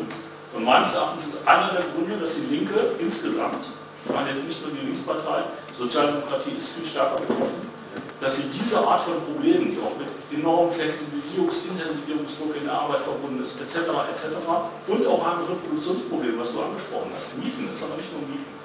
Ja, Im Osten die Erfahrung, dass ich in einem Dorf wohne, wo die Bevölkerung schrumpft, wo äh, erst die Apotheke weg ist, dann der Arzt, dann der Konsum und so weiter. Ja, ich sozusagen eine permanente Verschlechterung der, der Lebensqualität erfahre und dauernd die Botschaft höre, äh, für alles und alles reicht es und alle reicht es nicht. Ja. Und dann kommen anscheinend die Flüchtlinge, die angeblich alles können.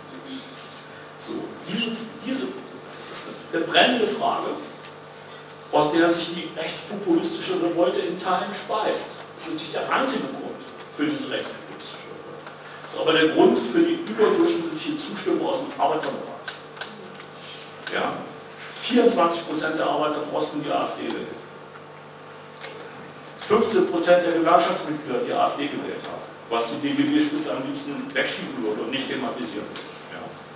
So, und das ist ein ganz naheliegendes Problem, dass, wenn die Linke keine Antworten findet, äh, dann die Konsequenz haben wird, dass wir eine Revolution kriegen, aber eine passive Revolution.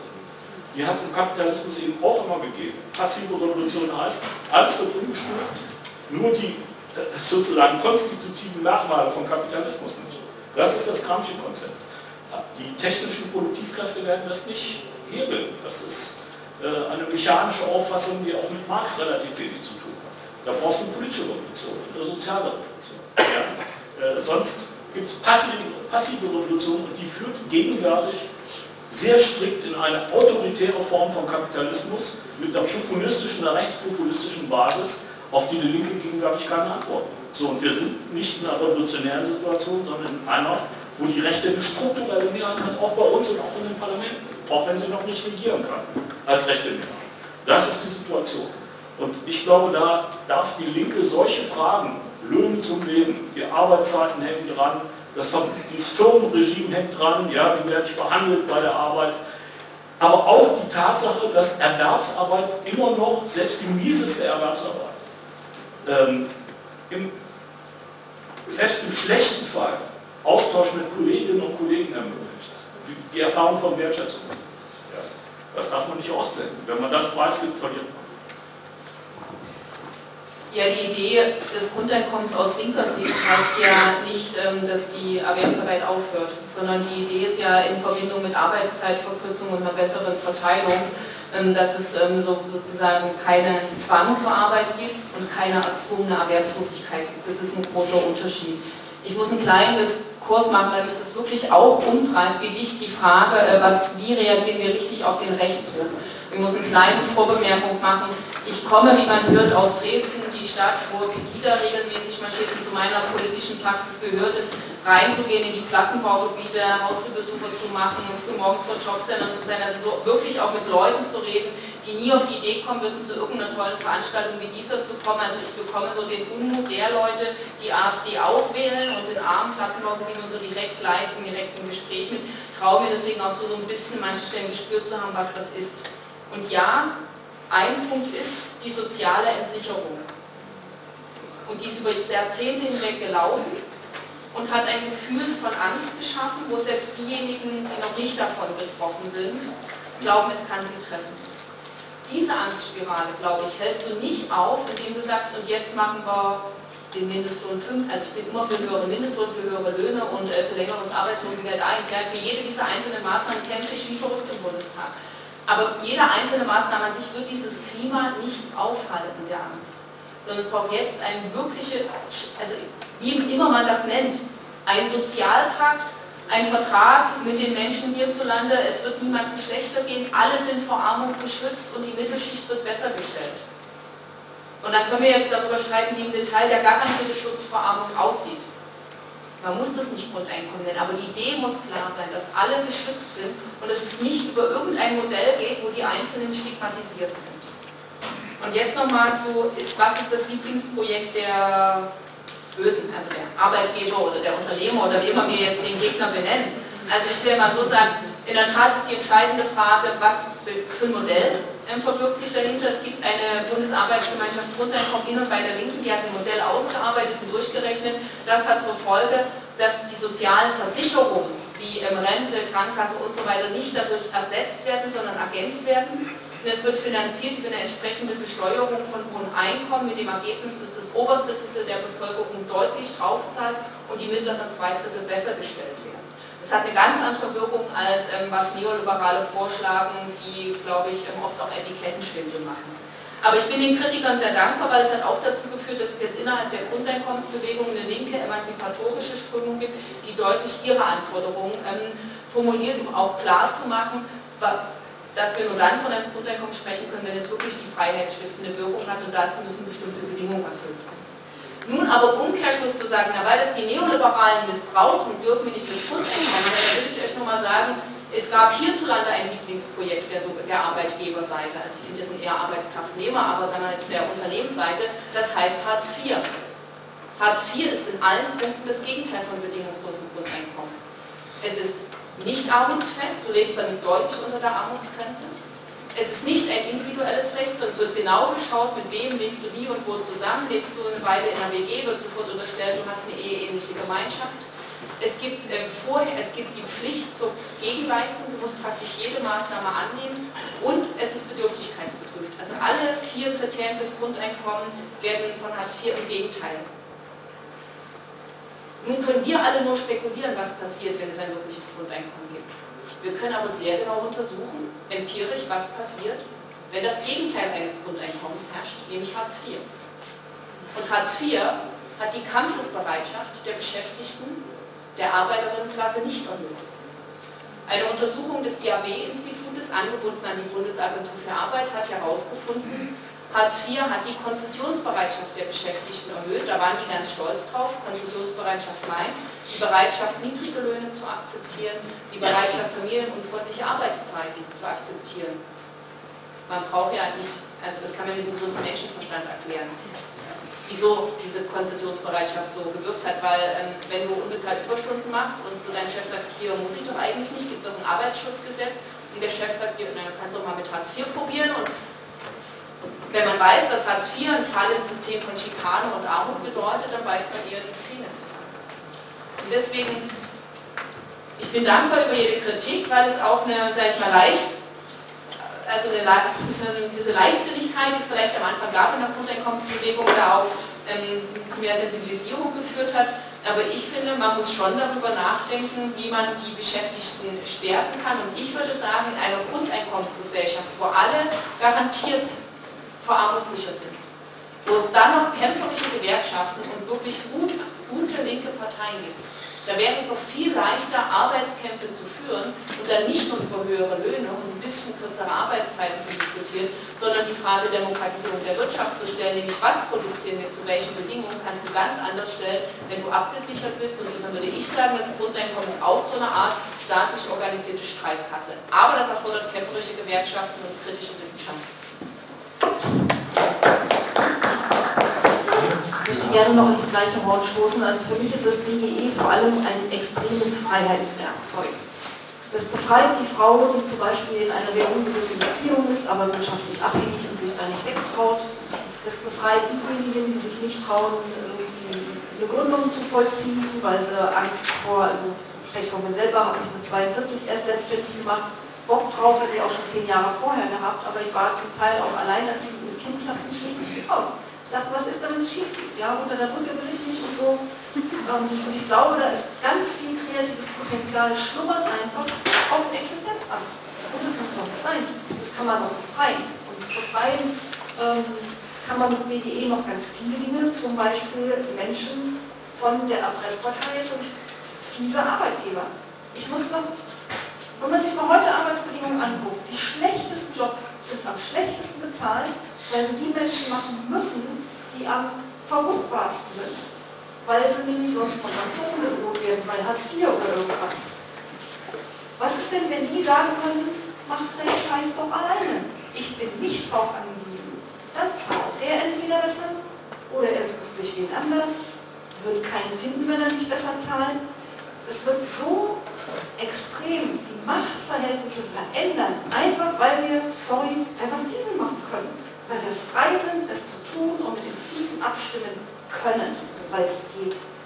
Und allein deshalb glaube ich, dass es viel mehr wert als sämtliche Gewerkschaften zusammen, als sämtliches Streikrecht zusammen, weil es ist das täglich gelebte Streikpotenzial, das ja auch der Arbeitgeber kennt. Der weiß ja, ich kann gehen, also muss er einfach anständiger sein. Und dann finde ich, ähm, es ist ein Argument, das sehr, sehr oft kommt, dass die Menschen ähm, Arbeit brauchen als identitätsstiftendes, anerkennendes, ne? man kennt so die Maslow'sche Pyramide, Anerkennung, ich muss was Sinnvolles tun und so weiter. Das ist richtig. Aber wer sagt dann, dass es das nur bei bezahlter Arbeit gibt? Ich habe, bevor ich im Bundestag war, jahrelang als Publizistin gearbeitet. Ich habe für Geld geredet und geschrieben. Ja. Schreiben wurde immer schlecht bezahlt, reden wurde immer gut bezahlt, also außer so Sachen wie heute Abend. Aber das sind dann die, die unter ehrenamtlich fallen. Ich konnte praktisch von 10% meiner Arbeitszeit konnte ich prima leben. Den Rest war ich trotzdem total voll beschäftigt. Also mehr als voll beschäftigt. Den habe ich mit Leidenschaft gemacht, ehrenamtlich und ich konnte es mir leisten. Nur deshalb hätte man mich gefragt, wo hast du die meisten Endorphinchen von gekriegt? Das sind nicht die 10% toll bezahlt gewesen. Das waren die anderen. Da ich kleine Roboter mit Flüchtlingskindern zusammengebaut, ich habe irgendwelche Lesungen gemacht, ich habe meinen Garten umgegraben und Pflanzen gezüchtet. Das hat mich glücklich gemacht. Aber ich konnte es mir halt leisten. Was ist denn gute Arbeit? Ich meine, jeder kann sich das doch selber mal fragen. Beschreibt einfach mal gute Arbeit. Da sagen ganz viele Menschen, muss vernünftig bezahlt sein. Mit BGE ist die Bedeutung dieser Antwort nicht mehr so relevant. Nicht völlig irrelevant, aber nicht mehr so wie vorher. Dann reden aber alle weiter. Die sagen, fairer ähm, Chefbeziehung, nette Kollegen, sinnvolle Aufgaben, die mich ist. Ich kann mich dabei entwickeln, ich kriege Anerkennung dafür. Alles das kann ich doch auch, auch für andere Arbeit kriegen. Und wie gesagt, Arbeitsmangel gibt es ja nicht. Alles, was wir jemals tun werden, wenn es DGE gibt, wird bezahlte Arbeit sein. Das heißt, wir müssen den, den, Blickwinkel auf Arbeit auch verändern. Und dann haben wir das nicht mehr. Und dass viele Menschen denken, ja, wenn man 1000 Euro hat, nicht die Füße hoch, macht nicht mehr. So ist der Mensch noch gar nicht angelegt. Die meisten Menschen würden vor Langeweile sterben, wenn sie länger die Füße hochlegen.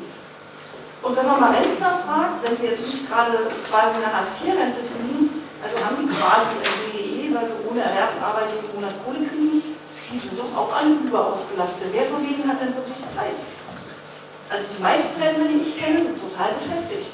Und wenn man sich selber mal fragt, was würde man selber tun, wenn für die Existenz gesorgt wäre, da würden doch fast alle von uns nicht sagen, den Rest meines Lebens auf dem Sofa liegen, einfach weil es so scheiß langweilig ist. Und am Ende ist es eine Frage des Menschenbildes. Was stellt der Mensch, wenn er sich leisten kann, mit seinem Talent und seiner Zeit an? Und mein Menschenbild ist da schlicht anders. Sie haben jetzt äh, hier am Ende dieser äh, interessanten Debatte äh, festgestellt, dass wir A, die Frage des bedingungslosen Grundeinkommens nicht klären können, denn man könnte jetzt sozusagen einfach nochmal die zwei Argumente von raus äh, ins Feld führen, weil einfach diese, zum Beispiel die Frage mit der äh, Explosion, also wenn ich das auf nationaler Ebene einführe und so weiter. Wir werden die Sache heute nicht mehr beenden können, wir müssen gleichzeitig äh, eine Kritik am bedingungslosen Grundeinkommen, die noch erneuert. Sie hat nämlich dazu geführt, dass äh, es hat ein bisschen länger gedauert, dass wir nicht mehr zu der Fragerunde kommen, denn es ist bereits um neun. Ähm, das ist jetzt vielleicht gar nicht so schlimm, äh, denn wir können. Digitalisierung ist schuld. Die Digitalisierung ist schuld. Ich gehe jetzt gleich noch rum für drei Fragen. Äh, ich will aber äh, eine Sache versuchen, die ich noch nie auf dem Podium gemacht habe. Ich will jetzt schon Danke sagen bei Anke Domscheit-Berg, Klaus Dörrer, Katja Kipping und Dina Scholz für diese sehr interessante Runde. Ähm, ich habe wieder eine ganze Menge gelernt, insbesondere, dass die Dinge viel, viel komplizierter sind. Und ich kann eins sagen, selbst beim bedingungslosen Grundeinkommen will ich auch die nächste Runde moderieren und es hat weniger mit Menschenbildern, aber können wir dann vielleicht noch die volkswirtschaftlichen Konsequenzen eines bedingungslosen Grundeinkommens diskutieren, die auch nicht ganz so äh, einfach sind. Gibt es denn Leute, die jetzt noch die eine oder andere Frage oder Anmerkung haben? Wir können noch eine kleine Runde machen. Das ist nicht der Fall, ich bin heute etwas streng und muss nicht dann doch. Also für mich sind jetzt ganz, ganz viele Fragen entstanden. Also zum einen äh, mit diesem Grundeinkommen denke mal, wir haben gerade von, ich sage einfach mal Klaus, hallo Klaus, ähm, haben wir jetzt gehört, also da von den beiden nahe bei Dresden wohnenden Leuten für 1000 bis 1700 Gibt es auch anderswo, auch in, in Ingolstadt? Gibt es bestimmt ganz viele. Und ich meine, ähm, ich frage mich, wie ist das bei 1000 Euro der Teilhabe? Und ich meine, wer putzt im Altenheim noch freiwillig äh, die Herrsche von Millionen, wenn es doch nur noch Buße und, und schöne Jobs gibt? Also ich weiß es nicht es gibt bestimmt noch viele Jobs, die wir gerne von Menschen erledigt hätten, die aber wahrscheinlich äh, nicht so sexy und so attraktiv sind, dass wir die äh, Vergleich mit Kalligrafiekursen und irgendwelchen Malerei-Selbstverwirklichungen äh, konkurrieren können. Also das ist eine Frage und dann frage ich noch bei dem ganzen Smart-Thema. Die erste ist ganz einfach beantwortet, ist nur eine Frage des Gehalts. Muss halt besser bezahlen und es schadet bei Fliegen gar nichts. Ist eh schlecht bezahlt. Naja, aber dann finden sich auch Leute. Die Konkurrenz besteht auch trotzdem. Also ich meine, der, der sowieso mehr Geld von Haus aus hat, der kriegt auch die schönere Wohnung, die größere Wohnung und die Bedürfnisse wachsen ja auch, wenn ich sehe, also ich äh, würde dann vielleicht lieber eine etwas größere Wohnung haben, dann äh, die Konkurrenz ist doch nur verschoben, dann ist 1000 das neue Null. Oder habt ihr was falsch verstanden? Alle Sozialleistungen müssen ja jährlich angepasst werden an die äh, Inflation und das passiert auch bei Sozialhilfe und genauso wäre das bei jeder Summe, die du nimmst. Das wird sich halt, müsste sich orientieren an der Armutsgrenze. Aber die Frage, wer macht die Arbeit dann? Guck, Gegenteil, man macht ja heute. Derjenige, der sich aufopfert, weil er das wirklich machen will, sagen muss viele, die in die Pflege reingehen. Und dann gibt es Arbeit, die machen Leute, weil sie so arm dran sind, dass sie es machen müssen. Also zum Beispiel Toiletten reinigen, Müll trennen und so weiter währenddessen die Kinder reicher Eltern ihnen das Verlegen kämen, in die Verlegenheit kämen, diese Arbeit machen zu müssen. Und dann müssen also wenn wir über Arbeitspflicht reden, dann müssen wir das für alle Einkommensgruppen klären, aber nur eine Arbeitspflicht für die ganz Armen, das finde ich falsch. Und ich würde deswegen über positive Anreize gehen. Es gibt äh, musikalische mal noch ähm, Arbeiten, die, wenn du sie acht Stunden plus x Überstunden am Tag machst, anstrengend sind, können, wenn du sie vier oder sechs Stunden am Tag machst, als ein wichtiger Teil eines sinnstiftenden Lebens betrachtet werden. Du müsstest Arbeit womöglich anders organisieren. Die Pflege ist der beste Bereich. Was alle Pflegekräfte, mit denen ich gesprochen habe, sagen, dass das Problem ist, sie wollten mit Menschen arbeiten und müssen die Maschinen funktionieren. Selbst bei der Essensdarreichung muss es ganz schnell gehen, wie ein Bagger geführt und man hat keine Zeit. Wenn du das entzerrst und anders organisierst, ist dieser Job nochmal attraktiver und dann das Gehalt. Natürlich, wenn man Arbeiten hat, die wir für wichtig empfinden, muss man die attraktiver machen durch kürzere Arbeitszeiten, Entzerrung des Stress ähm, und höhere Löhne. Und dann gibt es Bereiche, wo wir auch in Zukunft deutlich mehr Arbeitskräfte brauchen. Aber es wird andere Bereiche geben, wo die Technik uns die Arbeit abnehmen kann. Das ist dann gut. Und dann passen vielleicht die beiden Debatten zusammen. Nur noch ein, ein, dann bin ich auch ruhig. Die Frage mit den nationalen Grenzen, das ist eine ganz entscheidende. Ich würde sagen, da teilt das Grundeinkommen das gleiche Schicksal wie der Sozialismus. In einem Land funktioniert das, Fragezeichen, sehr schwierig. Was heißt das jetzt? Dass wir hier sitzen und Däumchen drehen und warten, bis alle um uns herum herum den Sozialismus oder erstmal nur das Grundeinkommen eingeführt haben? Blöd wäre, wenn die genauso warten, bis wir und andere das einführen. Deswegen gilt natürlich immer, es global denken, sich global vermessen und lokal zu erstreiten. Die Grundeinkommensbewegung, als ich zum ersten Mal davon gehört habe, habe ich gedacht, das ist was so für westliche ähm, Akademikerinnen. Und dann habe ich ähm, einen Senator kennengelernt beim Weltsozialforum in Brasilien, der dadurch inspiriert wenigstens ein ganz konkretes Programm gegen Hunger gestartet hat. Es gab in Namibia ein Projekt der Entwicklungshilfe und inzwischen gibt es ein weltweites ähm, Netzwerk Grundeinkommen. Ich war ähm, letztes Jahr in Südkorea, wo die darum kämpfen, wo man sagt, also diese Idee inspiriert Menschen weltweit, sich zu engagieren und sich einzusetzen, weil sie sich darunter was Konkretes vorstellen. Und das schöne Erlebnis in Südkorea war, die, die dort fürs Grundeinkommen gekämpft haben, haben ein paar Tage davor einen Hungerstreik für einen höheren Mindestlohn gemacht, weil für sie die Kämpfe um gute Arbeit und um diese soziale Absicherung untrennbar zusammengehören. Ähm, eine zweite Anmerkung hätte ich noch ganz kurz, und zwar ähm, wir haben jetzt nicht so viel über so Smart City und solche Sachen gesprochen, aber so im Rahmen dieser ganzen Smartifizierung äh, ist ja ein ungeheurer Energiebedarf da. Also das heißt, ganz viele Sachen, die wir vorher händisch mit, oder mechanisch gemacht haben, alles muss jetzt irgendwie smart sein. Und ich frage mich zum Beispiel, ich höre nirgendwo, zumindest habe ich nichts mitbekommen von irgendwelchen Parteien, auch für E-Mobility, wie das alles ähm, äh, energetisch geregelt werden soll. Also ich meine, wir wollen keine Atomkraftwerke, so viel Windkrafträder können wir gar nicht aufstellen. Also man, man baut Unterwände dafür. Also es geht irgendwann mal um die Idee, äh, weniger Energie zu verbrauchen. Das Gesellschaftsbild, was ich gezeichnet sehe, ist, alles wird irgendwie mit Strom demnächst funktionieren. Wenn der mal zusammenbricht, gut, dann können wir sowieso eintüten und einpacken. Aber da war ich von keiner Partei irgendwie mal eine Antwort, wie das funktionieren soll. Das ist jetzt ein Thema, äh, das gebe ich an die Rosa-Luxemburg-Stiftung weiter, äh, mit dem Angebot, auch diese Runde zu moderieren. Wir könnten uns ja mal über Smart City und Smart Everything und der, Frage der Energiewende äh, beschäftigen. Aber da ich jetzt schon erneut erfahren habe, dass man mit dem Thema bedingungsloses Grundeinkommen am Ende einer Bildungsdiskussion ordentlich ins Schwimmen kommt, was Zeit angeht, hat Klaus Dörre jetzt nicht nur Möglichkeit für ein Statement, sondern auch fürs Schlusswort. Nein. Noch. Das habe ich nur höchst ungern, das Schlusswort. Aber egal. Okay, ja, also nur zwei Anmerkungen. Also wenn ich, wenn ich das jetzt gewichten würde, was du gesagt hast, müsste von transformatorisches Grundeinkommen. Transformatorisches Grundeinkommen heißt, im Kapitalismus werden wir es nie haben, weil es nicht realisierbar ist. Nicht? Also Du musst dich doch, du kannst, ja, ja, ja aber du, du kannst dich auf die konkreten Fragen nicht rumdrücken. Also die portugiesische Haushaltshilfe, die informell in einem Schweizer, ich muss jetzt für Deutsche, aber wir können es auch für die Schweiz diskutieren, das ist ja nicht so eine andere Möglichkeit. Also Portugiesen, die in der Regel in Akademiker-Elternhäusern in der Schweiz informell die Arbeit machen, ähm, gilt für sie das Grundeinkommen oder gilt es nicht? So, ich, ich würde sagen, die praktische, die praktische Frage, ja, als globales soziales Recht, wer soll es denn durchsetzen? Also jenseits der Nationalstaaten, wer sind denn die Akteure? Äh, Repräsentanten von Nationalstaaten. Und wer soll da bitte schon die Deals machen für ein weltweites Grundeinkommen? Sehe ich nicht. Also das finde ich keine, keine sehr überzeugende Antwort. Ne? Das, ist, äh, das ist eine weit in die Zukunft projizierende Vision von globalen sozialen Rechten, die aber erstmal zur Wirkung gebracht werden müssen. Dabei musst du aber hier ein paar, ein paar Fragen beantworten. Ja. Äh, für diejenigen, die betroffen sind, kann ich gleich den Bogen schlagen zur E-Mobilität.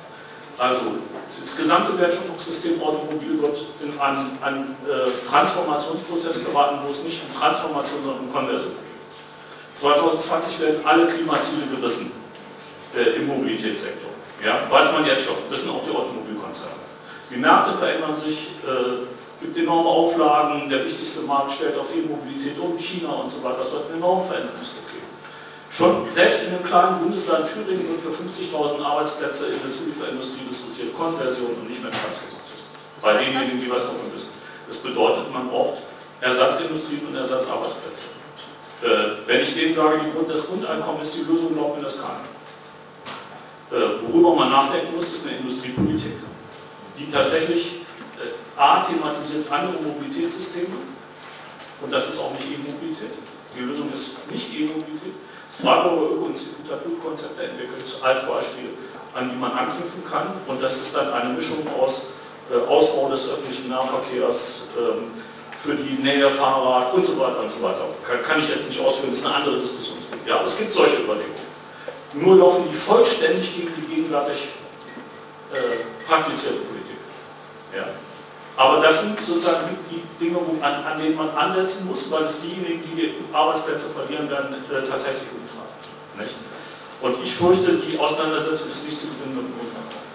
Ich, ich wende mich jetzt gar nicht prinzipiell gegen die Grundeinkommen. Nicht, dass ich falsch verstanden werde. Ich habe ja die Frage gestellt, welches. Nicht? Und darüber würden wir wahrscheinlich dann in die Debatte kommen. Äh, welches muss man aber auch diskutieren, für welche Zeiträume was. Und da greife ich das gerne auf mit der revolutionären Realpolitik. Also Realpolitik heißt für eine Menge von Leuten, etwa die mit den 1700 Euro brutto, äh, dass sie anständige Löhne brauchen, zunächst mal. Und das gilt auch für den Pflegebereich. Das ist die nächstliegende Frage. Also, ich meine, da hat es einen Streik gegeben, einen Erzwingungsstreik von sechs Wochen äh, mit der Forderung Aufwertung einer ganzen Berufsgruppe Erzieherinnen, äh, die de facto materiell mit 10% Lohnsteigerung beinhaltet hat. Faktisch ging es aber was, um was ganz anderes. Äh, eine Aufwertung eines Berufs. Es war ein stellvertretender Kampf für die Aufwertung reproduktiver Tätigkeiten und es steckte drin, wer bezahlt das? Dann kommt die Frage Steuergerechtigkeit, Umverteilung, Ausbau des Öffentlichen und so weiter. Und dann ist man bei, einem, äh, also bei einer Transformationsvorstellung, äh, die in diesen Kämpfen selber angelegt ist. Und meinetwegen gerne auch mit einem Grundeinkommen, wenn es dazu passt und wenn man klare Antworten geben kann. Also, lange Rede, kurzer Sinn. Ähm, wir haben äh, ein paar Wege ausgelotet wie immer und alles Mögliche diskutiert und angerissen, sind aber in einer verdammt schwierigen Situation. Aber äh, das Schlusswort müsstest du eigentlich halten, nicht? Das hast du eigentlich gesagt. Äh, vielleicht kannst du das nochmal sagen mit, dem, mit der optimistischen Wende. Ich kriege das jetzt nicht mehr hin, das kriegst du nicht. Es ist natürlich schwierig, so viele Fragen jetzt gestellt zu bekommen, die ich gerne alle beantworten würde. Ja, das teile ich auch. Aber ich meine, es ist doch völlig klar, dass das der Anfang einer Debatte ist und dass eine gesellschaftliche Debatte am Ende dazu führt, dass sich Menschen bewegen und dass das was verändert. Ich sollte ja irgendwie was Optimistisches sagen, ich wiederhole das einfach noch genau. So ist es bei der Wende gelaufen. Das hat angefangen mit unendlichen Diskussionen mit Arbeitskollegen am Kantinentisch, mit der eigenen Familie am Frühstücks- und Abendbrottisch, mit dem man den Bus zusammengefahren ist. Man hat von morgens bis abends über Politik geredet. Ja? Und das ist, was wir wieder brauchen. Wir brauchen wieder eine Zeit, in der man sich für diese Dinge interessiert, in der man für sich streitet und in der man daran glaubt, dass Dinge veränderlich sind. Und ehrlich gesagt, wir haben ja nicht mal an das Große geglaubt. Wir haben nicht an das BGE-Mauerfall geglaubt.